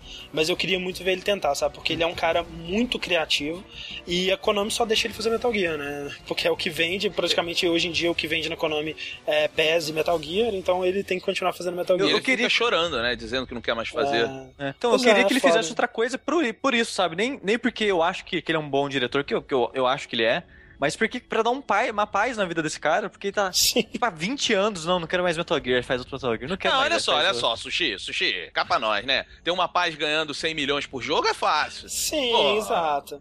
É aquela coisa, se o Kojima realmente quisesse, ele sai da Konami, ele entra em qualquer estúdio que ele quiser e ganha, é financiado qualquer jogo que ele quiser. Se ele, se ele tiver coragem de fazer isso, né? É que aí É. entra todo aquele negócio do, do Japão, Do da, Japão, da honra, exato. do cara A que. corporação, né? A Isso. lealdade à corporação. Lealdade à empresa. Kojima tá na Konami lá, um, sei lá, um milhão de anos. É, foi a empresa que fez ele. Não, também, ele fe- fez ele então- literalmente, porque ele não era nada antes de entrar lá. Exato. Uhum. Então é, é complicado por essa parte. Mas, enfim, uma das coisas. O que, que eles mostraram para começo de conversa? Eles, tipo, André. Um, dos grandes hypes era o Metal Gear Collection. Metal Gear né, cara? Collection, cara. Tipo, saiu o Collection ano passado e saiu outro Collection esse ano. Só que esse ano é um pouquinho diferente, é a coleção de roupa. Eles anunciaram uma coleção de roupa. Todo mundo achando que o Collection era uma nova coletânea de jogos e era um desfile de roupa de Metal E Gear. cara, Parabéns. que roupas feias. Pelo amor de Deus. Sim. Nossa senhora. Tem uma jaquetinha ou outra ali que eu ia querer, mas só também. Só isso aí. Uma tristeza isso aí, eu achei que eles fossem lançar. E eu, o pior é que eu compraria, cara, o Collection pro PS4 de novo. Eu É, compraria. Eu compraria. Fora isso, o que mais que teve, Sushi? É, o Kojima anunciou, mostrou mais vídeos de gameplay, é, fez mais anúncios sobre a personagem Quiet, né? Que é a personagem polêmica que fez muito Uhum, pessoal uhum. ficar estressado e não querer jogar o jogo. E ele anunciou, André, nada mais nada menos que o DD, que é o seu lobinho de estimação. Isso é incrível, cara. Incrível, Lobinho cara. que você encontra no meio da fase. O Lobinho, né? Ele tá lá Aham. assim, perto da, da mamãe dele, que tá morta. Aí você pode pegar o Lobinho e levar ele pra sua base. E aí lá na sua base ele vai crescer e virar um lobo. Grande, e Grande. vai fazer missão junto com você. Vai fazer missão junto com você e ele tem um tapa-olho, cara. Isso é muito incrível. O lobo tem um tapa-olho? Tem, Tem é porque ele não tem um olho, olha. aí colocaram tapa-olho nele. Cara, o Kojima é um merda, né, cara? Na boa, né? Ele fica fazendo essas paradas, cara. Agora, a grande discussão que se levantou, né, Sushi, é será que eles estão mostrando demais do jogo? Será que vai ter alguma coisa pra gente descobrir quando esse jogo sair, de então, fato? eu, eu espero que sim, e eu acho que vai ter, mas ao mesmo tempo eu queria. que- Eu já acho que mostrou demais, sabe? Por Ah. exemplo, a personagem Quiet, que tá desde o primeiro trailer, ele falou que ela, é uma ela não é a principal. Ela é uma personagem que você vai encontrar em side missions, que você pode terminar o jogo sem ver ela. Olha. E, e é o mesmo caso do Lobinho. Você pode passar o jogo inteiro, você vai você vê ele, na, a- ele lá, não leva ele pra base e acabou. Não tem um lobo na, na sua história. Ah, isso é legal, né, cara? Eu, pelo menos, Isso é acho. legal. É, Mas- mas, o mais legal do que isso seria eu jogar e descobrir isso sozinho, sabe? Ah, Mas- tá. Por- por- porque agora que eu sei que a Quiet e o Lobo são personagens que eu trago pra história, eu vou querer trazer pra história, sabe? Então, mas olha só, Sushi, é, a indústria do videogame, assim como a do cinema também, já nos ensinaram que quando mostra-se muito, é porque o cara confia pra caramba. E poucas vezes dá errado. Porque o GTA Sim. V, cara, a gente ficou seis meses recebendo Mas- todas as informações possíveis. E o jogo foi muito mais do que a gente esperava. Mas, mas Isso é e, e o. Uncharted 3, Beto? É, a gente tem exemplos e exemplos. A gente Cara. pode ver aí na indústria do cinema um, um filme, né, que todo mundo fala de- sobre isso é o, o- o Batman, o segundo, o, o Cavaleiro das. Trevas, né? Que eles mostraram bastante coisa e quando a gente foi ver o filme não era nada, né? E Hã? por outro lado. Peraí, Não, não, tá confundido. que eles- Você só pode ter Não. confundido, pelo amor de Deus. Por quê? Você acha que eles mostraram o filme inteiro em Não, trailer? não, não, peraí, peraí. É porque você falou entendi, o Batman é. 2 é o Dark Knight, é o do Coringa, é bom pra caralho. Não, sim, o que eu tô dizendo é que o que eles mostraram em trailer, é, a gente tava pensando, putz, mas eles mostraram o filme inteiro em trailer. E quando a gente foi ver o Ah, filme, caralho, não era tu falou, nada. parecia que o filme era uma merda. É, não, não, filme Caralho, fantástico. meu coração isso? ele, ele palpitou invertido aqui, cara. Não, igual não, quando não. você falou que The Last of Us era ruim. Mas assim, eu acho Ma- interessante a, a escolha. Por exemplo, eu não tô vendo nada desses vídeos, cara. Mas, mas Emerson, aí que tá. Exato. Eu também não. É. Mas sabe como que eu sei tudo isso? Twitter, cara. É, para de olhar, fo- porra. Ah, Isso não, é é, tá bom, vou sair do Twitter. Não, mas eu só tô sabendo agora porque a gente tá gravando, porque eu consegui escapar de tudo isso. Eu vi o primeiro Sim, eu- vídeo, ok, tá bom, com- vou comprar quando Essa- sair. Olha, não, Olha só, eu- tava eu não lá sei o que que- limpando teu, teu Corsa. Pode falar, tava lá.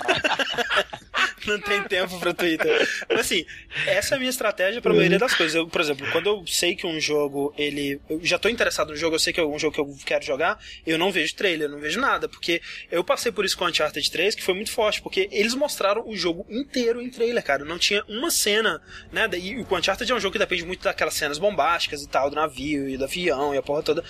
E eu tinha visto essas cenas todas. Então toda vez que eles, é, né, que elas passavam no jogo, não tinha o impacto que teria se fosse da primeira vez. E eu senti que eu perdi um pouco da, da né, do jogo por conta disso. E então eu tento fazer isso, eu tento evitar. Eu não sei o que, que acontece com Metal Gear, que eu não aguento, cara. Eu preciso assistir, cara. Eu não consigo, eu preciso ver o que, que tá rolando. Então eu acho que eu tô estragando o jogo um pouco desse jeito. Cara, eu acho que eu só agora entendi o conceito da caixa do Metal Gear. É, E, e pelo que eu, eu lembrei, eu vi uma cena agora passando aqui no trailer, que tá passando no streaming, é, e o cara tava sem camisa, ele entra na caixa e veste uma roupa nova. Né? Isso. E, bicho, isso me veio o bagulho Acme, que a Acme faz. quando o lobo, né, quando o, o coiote precisa de alguma coisa, ele, fa- ele liga, né, pra Acme, galera, eu preciso de foguetes propulsores pro meu pé. Aí a Acme manda uma caixa. Aí chega a caixa, Sim, ele vai lá, exato. abre a caixa. Será que isso não é brincadeira com isso, cara? Tipo, Cara, o Diogo, o, o, o, Koji- o Metal Gear, é, é quando quem não conhece reclama, ele tem um lance de humor muito próprio, né? Tem, tem. É. E faz parte do humor. Agora, esse negócio da caixa, eu não sei se vocês viram, foi esse mês aí que rolou, um cara Uhum. assaltou um açougue com uma caixa. Parabéns. Eu vi, cara, eu vi pensei no, no mundo real, cara. É sensacional, o vídeo da, da câmera filmando o cara na caixa. É incrível, assim, e, e eu acho que mais gente devia tentar essa técnica, porque o é uma André técnica que é tão absurda. É qual tão lance? absurdo. Mas ele via, tão porque ele absurdo, via tava cara. escondido assim no chão, aí alguém virava ele passava devagarzinho correndo. É isso? É por aí, cara. Caralho! Não, ele usou, É. ele usou uma caixa para ele, ele ficou andando com uma caixa na cabeça pra se proteger da câmera, pra não filmar É quem pra- ele era, assim. Exato. Então, assim, é... eu tenho medo do, do Metal Gear tá mostrando tudo. Eu acho que, por outro lado, né, Sushi, se o que a gente tá vendo aqui não for nada do jogo, né, vai ser um jogo muito incrível. Não, Tipo, mas se tiver- seria mais incrível mesmo assim, entende? Você você Sim, entendeu? exato. Entendo, entendo. Seria mais incrível se a gente não soubesse de nada, mas eu vou tentar bloquear o máximo que eu puder de Metal Gear agora. E, enquanto isso, a gente vai para outro grande anúncio que a gente teve na TGS, que foi o... Last o, Guardian. o- Não. Dessa- não dessa vez. Foi o retorno, né, de Final Fantasy XV. A gente que tá esperando esse jogo aí. Não com esse nome exatamente, mas é, começou como Versus 13, né? Depois foi renomeado como Final Fantasy XV, mas já estamos aí esperando há quase 10 anos. Quase 10 anos. É, inclusive uma pessoa mandou uma um anônimo mandou uma perguntinha falando assim é, já pensaram que quando Final Fantasy XV sair vai haver pessoas jogando ele que não estavam vivas quando ele foi anunciado isso é muito assustador É. Mas é o, o Final Fantasy, eu vi o trailer desse, desse jogo. Vocês não concordam que ele, ele tá indo pro Hack and Slash porque ele tá percebendo que ele precisa evoluir pra pegar um, um público novo? Vamos vamos assistir o trailer dele e aí a gente Vai comentando. Tá. vai comentando o que que é então vamos dar play no trailer O, esse, esse lance do, com- do combate, Beto, é, sabe o Kingdom Hearts? Sim. É o, o mesmo diretor, né, dos dois jogos. Eu acho que ele tentou trazer o- aquele combate mais dinâmico Que carro do Kingdom Hearts pro Final Fantasy. É, o, o lance desse, desse Final Fantasy é que, na verdade, ele, como, como ele começou como um spin-off, né? Ele tem uma pegada diferente mesmo. Ele, ele- esse combate mais Kingdom Hearts, é, eu acho que né, caberia, funcionaria melhor, né? Faria mais sentido como ele sendo um, um spin-off. Agora que ele é um jogo principal, ficou meio esquisito. Porque acho que a gente espera de Final Fantasy, a gente espera um combate em turno, né? Uma coisa mais regrada. Por mais que o 13 e o 12 tenham mais liberdade também. O que você acha desse carro? Mas a gente? gente. Nossa, cara, é... Como é que vai funcionar isso? A gente vai dirigir? Vai ser cutscene? Não, eu, eu acho que é, é o, né, É o é o veículo pro jogo? É o Chocobo, é o Chocobo pra você andar pelo mundo. O Márcio curtiu esse carro rebaixado até o talo, sem mola. Né? Quero, quero um Cara, igual. eu tava achando o carro maneiro, aí um amigo meu falou que é o carro da Barbie. Aí eu, putz, cara, pior que é mesmo. é verdade. É mesmo. Caralho, cara. Pô, mas o jogo tá bonito pra caralho, hein? tá muito bonito, é, tá muito É. bonito. Mas acho que se existe um sinônimo do massa velho nos games, acho que é esse jogo. É a coisa mais massa velho que eu vi na minha vida, acho. Vocês Por ver. cara? Eu acho que é essa música, essa, olha essa música tocando agora, ela é a coisa que eu mais gostei no jogo inteiro. Mais do que o gráfico, mais do que tudo, cara. Porque, Caraca. é, pra quem não sabe, quem tá fazendo a trilha dele é Yoko Shimomura, que fez a trilha de Street Fighter 2 E e, Kingdom Hearts. e Kingdom Hearts e Legend of Mana. E essa música parece que foi tirada do Legend of Mana, cara, tá? Tô quase chorando aqui. Uma das músicas É. que eu vi no. é, Cara, eu esqueci a porra do nome. Aquele. Porra, aquele show que tem que nego vai tocar, Videogames Live. é, Videogames né? Live, isso. Porra, foi, é, foi essa aí, cara. Tipo, foi animal. Quando começou a tocar o. Caralho, eu esqueci a porra do nome do jogo, cara. O do Mana, que tu falou agora. Legend of Legend Mana. of Mana. Legend of Mana, caralho. É, caralho, eu vi nego chorando, foi inacreditável. Mas olha só, deixa eu, deixa eu levantar uma bola aqui, ó. Uma bola tensa. É o seguinte, é, vocês não acham que Final Fantasy é só uma vontade dos fãs que a parada retorne? Porque ele não é mais. O Final Fantasy, ele vive do Final Fantasy VII. Essa é a verdade. Sim, sei. é, e de outros, Sei, de alguns cara. outros, eu diria. Assim, é que Final Fantasy ele sempre teve essa proposta, né, de ser um jogo bem diferente em todas as suas, é, em todas as suas versões, né, mas é, eu concordo com quem critica que esse jogo ele tem muito pouco, né, do que foi Final Fantasy, tanto na parte de combate quanto é, no, na- no estilo dos personagens, parece uma coisa bem moderna, assim, tudo bem que Final Fantasy já teve pegadas futurísticas e tal, É, mas assim, eu acho que encaixa, sabe? Porque, é, por exemplo, Final Fantasy VII mesmo, ele tem essa pegada de um, de, de um, mundo futurístico, né? Eles vivem numa cidade é, quase cyberpunk ali.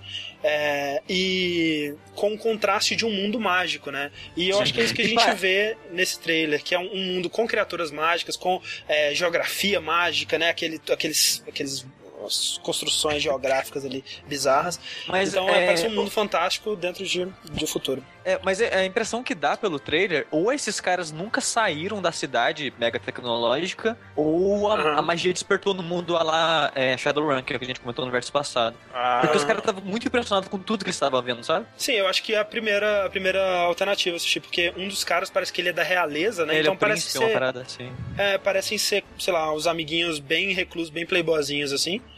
E Aí. que eles vão sair numa aventura. é. Será que eles têm Ó. mil esse Playboy? Será que eles Ó, eu não sei vocês, eu achei o jogo muito bonito, a trilha tá muito boa, mas o combate parece tão chato, cara. Sério, eu Eu gostei achei do que eu vi, chato. assim.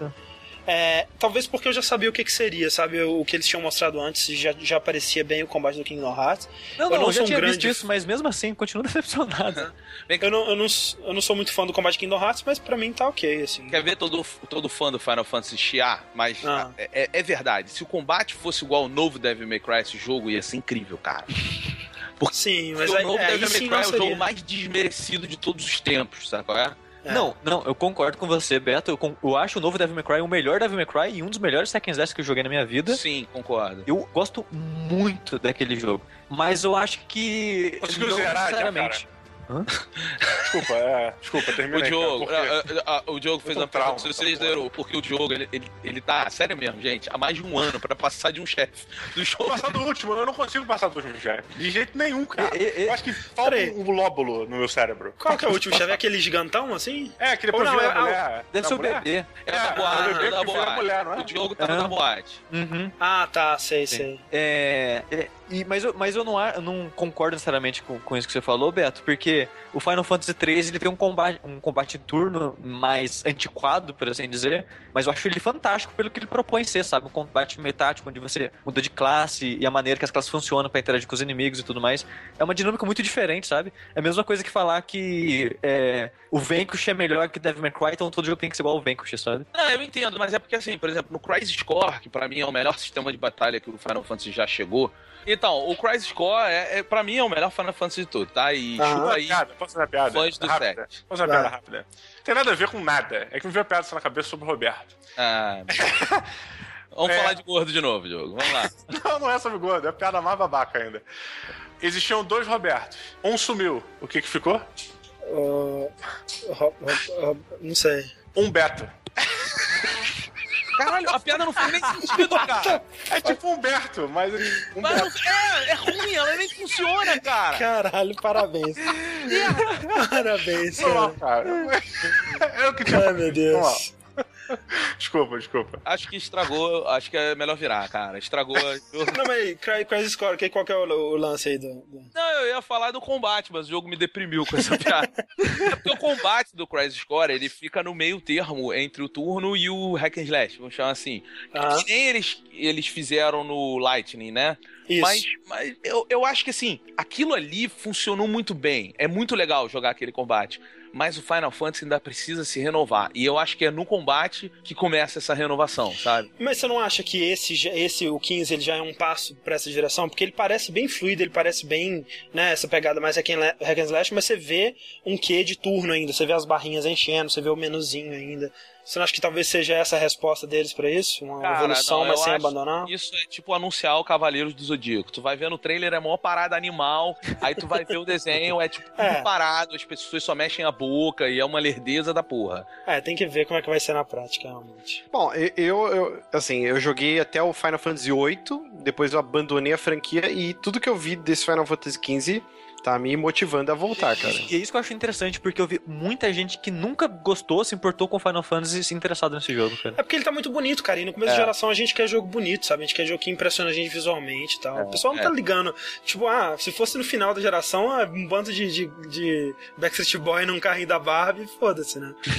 É, mas como é no começo e o jogo tá bonito pra caralho, né? É impressionante. E- e- então os 10 anos deu- da- da- deram certo. Pois é. Vamos ver, vamos ver. espero mais, mais informações sobre ele e essa coisa toda aí. É, para fechar então o nosso podcast, gente, que nós já nos estendemos demais, é, a gente tem uma pergunta aqui, uma pergunta um tanto quanto. Uma pergunta mais séria, né? A gente sempre gosta de casar essas perguntas é, zoadas. É uma pergunta de pinto, uma, uma, pergunta de piada e uma mais séria. Exatamente. Então, um, mais uma vez, um anônimo mandou pra gente essa pergunta que é o seguinte. É, Sou programador e recebi uma oferta para trabalhar numa empresa de games na Europa. O problema é que eles só fazem jogos casuais e free to play, coisa que eu odeio. Gosto do meu emprego atual, mas esse seria um início na área. O que vocês fariam no meu lugar? Aceitariam ou esperariam uma oportunidade mais bacana? Eu acho que ele já respondeu, né? É? É. Cara, é, é, é um início na área. É, o que você prefere? Começar sofrendo ou passar o resto da vida fazendo um negócio que não é o que você realmente quer fazer? É e aquela coisa, né? Se ele for esperar, eu vou esperar só quando a EA me chamar, ou sei lá, quando. é. sei lá, quando a Naughty Dog me chamar. Né? E sem fazer jogo casual, você não vai ser chamado pra isso. Pois é. Tem Será que começar que de algum Será lugar. Que não? É, é, é, Sempre quando em podcast gringo, assim, que, que os caras têm mais contato com desenvolvedores grandes, é, alguém faz uma pergunta dele para eles em relação ao desenvolvimento, o que a maioria responde é: você precisa fazer jogo para ter algo no currículo para procurar algo melhor. É, porque antigamente, né, você tinha um curso de programação ou um curso de design e você apresentava isso. Hoje em dia é tão é, difundido, né, as, as ferramentas para você fazer seu próprio jogo, para você programar, para você aprender um pouquinho ali que seja, para conseguir fazer um jogo que demonstre a sua capacidade, que é meio que necessário, né, que você já tenha feito alguma coisa na área é, me, mesmo que seja para você começar, né? Fazer algo por conta própria primeiro. É, e não é nem só pelo jogo, cara. A experiência é muito importante, né? Em qualquer Sim. profissão, o, o, a pessoa que tem experiência, ela sabe os caminhos mais uhum, fáceis, né? Sim. Então é, você precisa ter experiência, você precisa ter esse know-how. E, cara, quem disse que fazer casual game é ruim, cara? Tem que perder esse preconceito. É um jogo.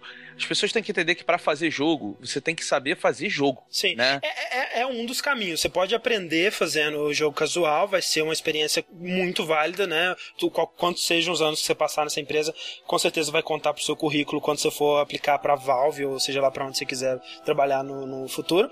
Mas é, tem outros caminhos, né? O, o é. Como a gente tá falando, né? Se você é, tiver a capacidade de desenvolver algo por conta própria, porque muito que essas empresas olham também, tipo, o quanto que esse cara, quanto que ele tem de paixão pela área, né?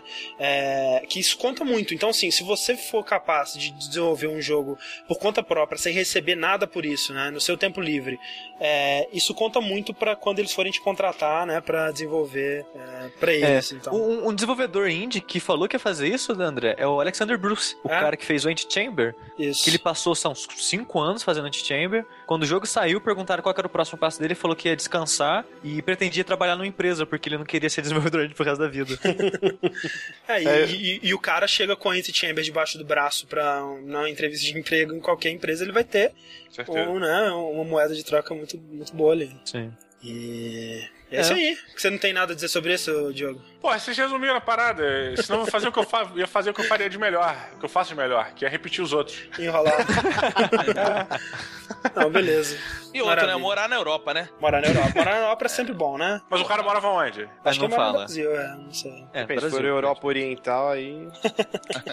pois é, né, cara? E, cara, olha só, gente. Desculpa, eu esqueci a pergunta mais importante que a gente tem aqui. A pergunta do Márcio Barros, ele mandou pra gente. É, é o seguinte, preciso trocar a resistência do meu chuveiro. Como devo proceder? Tenho medo de morrer elocutado. Ajuda, Luciano. Morrer como? Eu não entendi direito. Eu tenho que trocar morrer? a resistência do não, meu não, chuveiro. Saber como ele ia morrer. Você falou ele, aí. Eletrocutado. Ah, sim, desculpa. Desculpa, desculpa. desculpa.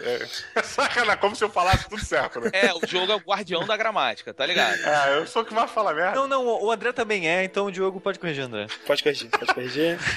Porra, mas é simples, é só você ir na loja pedir Não, eu já comprei. Mas como eu devo proceder? Eu tenho que desligar o disjuntor e aí. Por favor, primeira, primeira vez. Ah, é, ele já o, melhor, o melhor é que é uma pergunta séria. Ele, ele já quer, comprou a resistência? É sério, é. eu tô com ela aqui. Não, Diogo, quem, quem tá perguntando é o Márcio. ah, é o Márcio que tá perguntando? É Caralho. Tá que pariu, eu tô achando que era um outro cara qualquer. Assim. Cara, eu vou te falar, deixa de viadagem vai trocar o negócio porque é bem fácil, você só tem que desligar a força geral lá do banheiro. E a água, né, maluco? a água é foda. Mas, cara, o chuveiro é uma parada muito assustadora, né? Porque você passa a vida inteira é, aprendendo que você nunca mistura água com eletricidade. E aí tem o chuveiro. É a ideia mais merda de todos Ah, os mas não foi isso. Cara, não é merda não, cara. Alguém falou Não, isso pra mim? Vamos misturar água e eletricidade e entrar com o corpo inteiro nu embaixo? Exato, exato. Como que assim, cara? Cara, olha só, o seu fogão, ele é tão bomba quanto um chuveiro elétrico, cara. Você tem ali uma. Sei lá, uma mini. dinamite. De, porra, uma mini dinamite, cara. É, pô, pro teu fogão explodir, é só tu dar um chute naquela porra daquele cano, cara. Porque ele acumula gás ali dentro. Se aquela chama apagar e o gás continuar saindo, ele vai acumular gás naquela merda. E vai ficar acumulando gás. Meu irmão, se tu piscar o olho, vai gerar fricção suficiente pra fazer uma faísca. Clube da luta, clube da luta. Pois é, cara. Vocês não estão me ajudando muito, acho que eu vou ligar pro meu pai e pedir pra ele vir amanhã. Eu acho que é o mais certo. Eu acho que é o mais certo que você faz aí. Ó, tu já comprou resistência, né? Tu comprou resistência? Já comprei, já comprei. Porra, tu tem viés da rosca? Tem. Porra, então tu tem tudo na mão, cara. Menos a coragem. Menos, a menos o guts. do chuveiro, você vai ver como que a resistência é ligada lá dentro. Você desparafusa, tira e troca. É. Cara, no YouTube deve ter algum vídeo ensinando a Com fazer. certeza. É, e é fácil, cara. É, é bem simples. É, é tirar uma mola e colocar outra. Isso. Sim, E sim, a é uma resistência? molinha mesmo. fazer. É. Assim, uma dica. Uma, uma única dica que eu posso dar que talvez seja boa. Antes de você começar a desmontar, bata uma foto de como era antes. Porque depois que você É desmontar, cara, É nunca mais vai voltar a Nunca. ser igual. Ah, e outra dica, Márcio. A primeira vez que for ligar o chuveiro, deixa ele no desligado, porque se passar corrente no, no, resi- no resistor sem água, ele queima na hora. É, e aí a única eu não coisa sabia, que vai acontecer é que você tem que sabia. comprar outra resistência. Não É, é, você tem Que que comprar custa resistência. 60 centavos, né? essa Então, você merda. troca, Não, não é caro. espera passar água, aí você liga. Mas a tua resistência, tu é tão playboy que tua resistência do chuveiro tem neon. É aquele chuveiro que tá colorido. Isso é colorido. Eu tô surpreso que o Márcio comprou um chuveiro novo em vez de trocar. É verdade. Ai, toma. Tem dinheiro pra Wii U, mas não tem dinheiro pra chuveiro novo, é isso. Então, gente, a gente encerra por aqui mais um VET. Queria agradecer encarecidamente a presença dos nossos queridos convidados, Didi Braguinha e Beto Duque Estrada. Aí, eu queria me desculpar antes da gente ir embora, que a gente marcou isso um milhão de vezes. E a gente furou um milhão de vezes, cara. E mil desculpas. assim. Mas o que importa é que vocês estão aqui. Muito obrigado. Foi muito legal. Mesmo. Bom. E futuramente E- tem mais um marcado, né? Tem, tem isso aí. Vamos marcar isso aí. Vamos ver como é que, como é que vai ser. Demorou. É, Muito obrigado a todo mundo que tá aqui até agora assistindo com a gente. Lembre-se sempre de assinar o nosso canal do Twitch, né?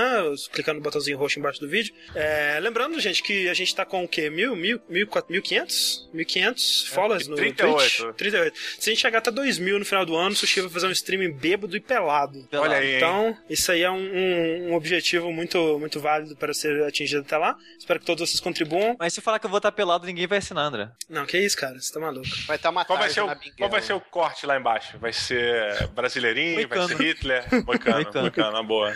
Maravilha. Então, e muito obrigado, Márcio e Sushi também. É isso aí. E até o próximo vértice. Falou! Bicha!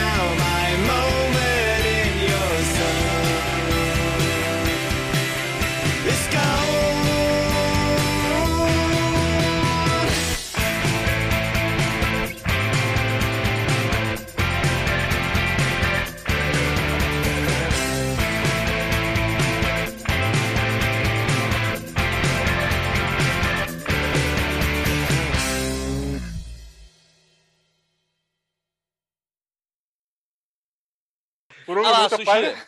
Ed aí, Ed Minha aí. teoria tava certa. O Márcio tem cara de playboy. Minha teoria tava certa. Pronto, Sim. lá vem. Não, cara, eu fiz um elogio a você. É Eu mesmo? falei que você foi uma excelente adição ao jogabilidade. Verdade. Você tirou o lado tênis verde da parada. Porra nenhuma, Márcio. Estavam falando mal pra caralho de você. É, eu, eu suspeito. Você é tão merda que não conseguia nem conectar direito e tal. Cara de Playboy é só é Não, elogio. não, e mas no isso é Rio, né? verdade, Beto. No, naquele, no evento lá do, do Boteco, ele tava com muito, muito playboy, cara. É, ele tem cara esse topetinho. Olha esse topetinho, Não, cara. não é Playboy, O Márcio tem cara de quem tem um gol ou um Corsa. Rebaixado, Rebaixado, aquele capô claro. de fibra de carbono, tá ligado? E aquele farolzinho com cara de mal, bad boy. assim. Uma pergunta, qual é o console de cada um de vocês? Eu no momento tô, tenho um PS4 e um PS3. Eu tô só no PS3 e PC, por enquanto. Eu vou ser escroto aqui então. Tenho, Todas. tenho todos. Tá justo. É que tem o Wii U mesmo? Eu.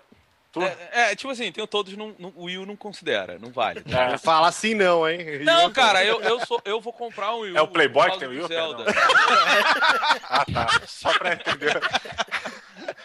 Realmente, o estereótipo funciona, né, cara?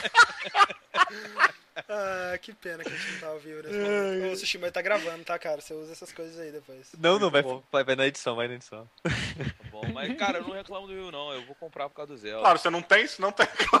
Caralho, né, cara? Porra. Mas é bem verdade que o meu Wii eu nem toquei nele direito, cara. Cara, Joguei muito pouco ele. Mas joguei bons jogos.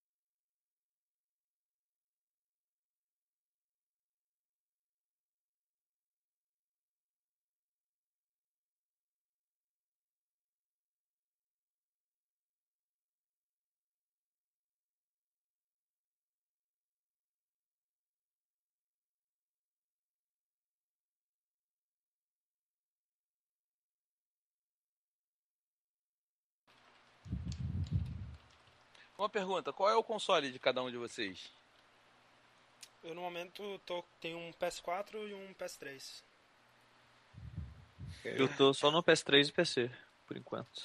Eu vou ser escroto aqui então. Tenho, Todas. tenho todos. Tá justo. É que tem o Wii U mesmo? Eu. É, é, tipo assim, tenho todos, não, não- o Wii U não considera, não vale. É, Fala assim não, hein? Não, cara, eu, eu, sou, eu vou comprar um Wii U. É o Playboy que tem o U, Zelda. Ah, tá. Só pra entender. Realmente, o estereótipo funciona, né, cara?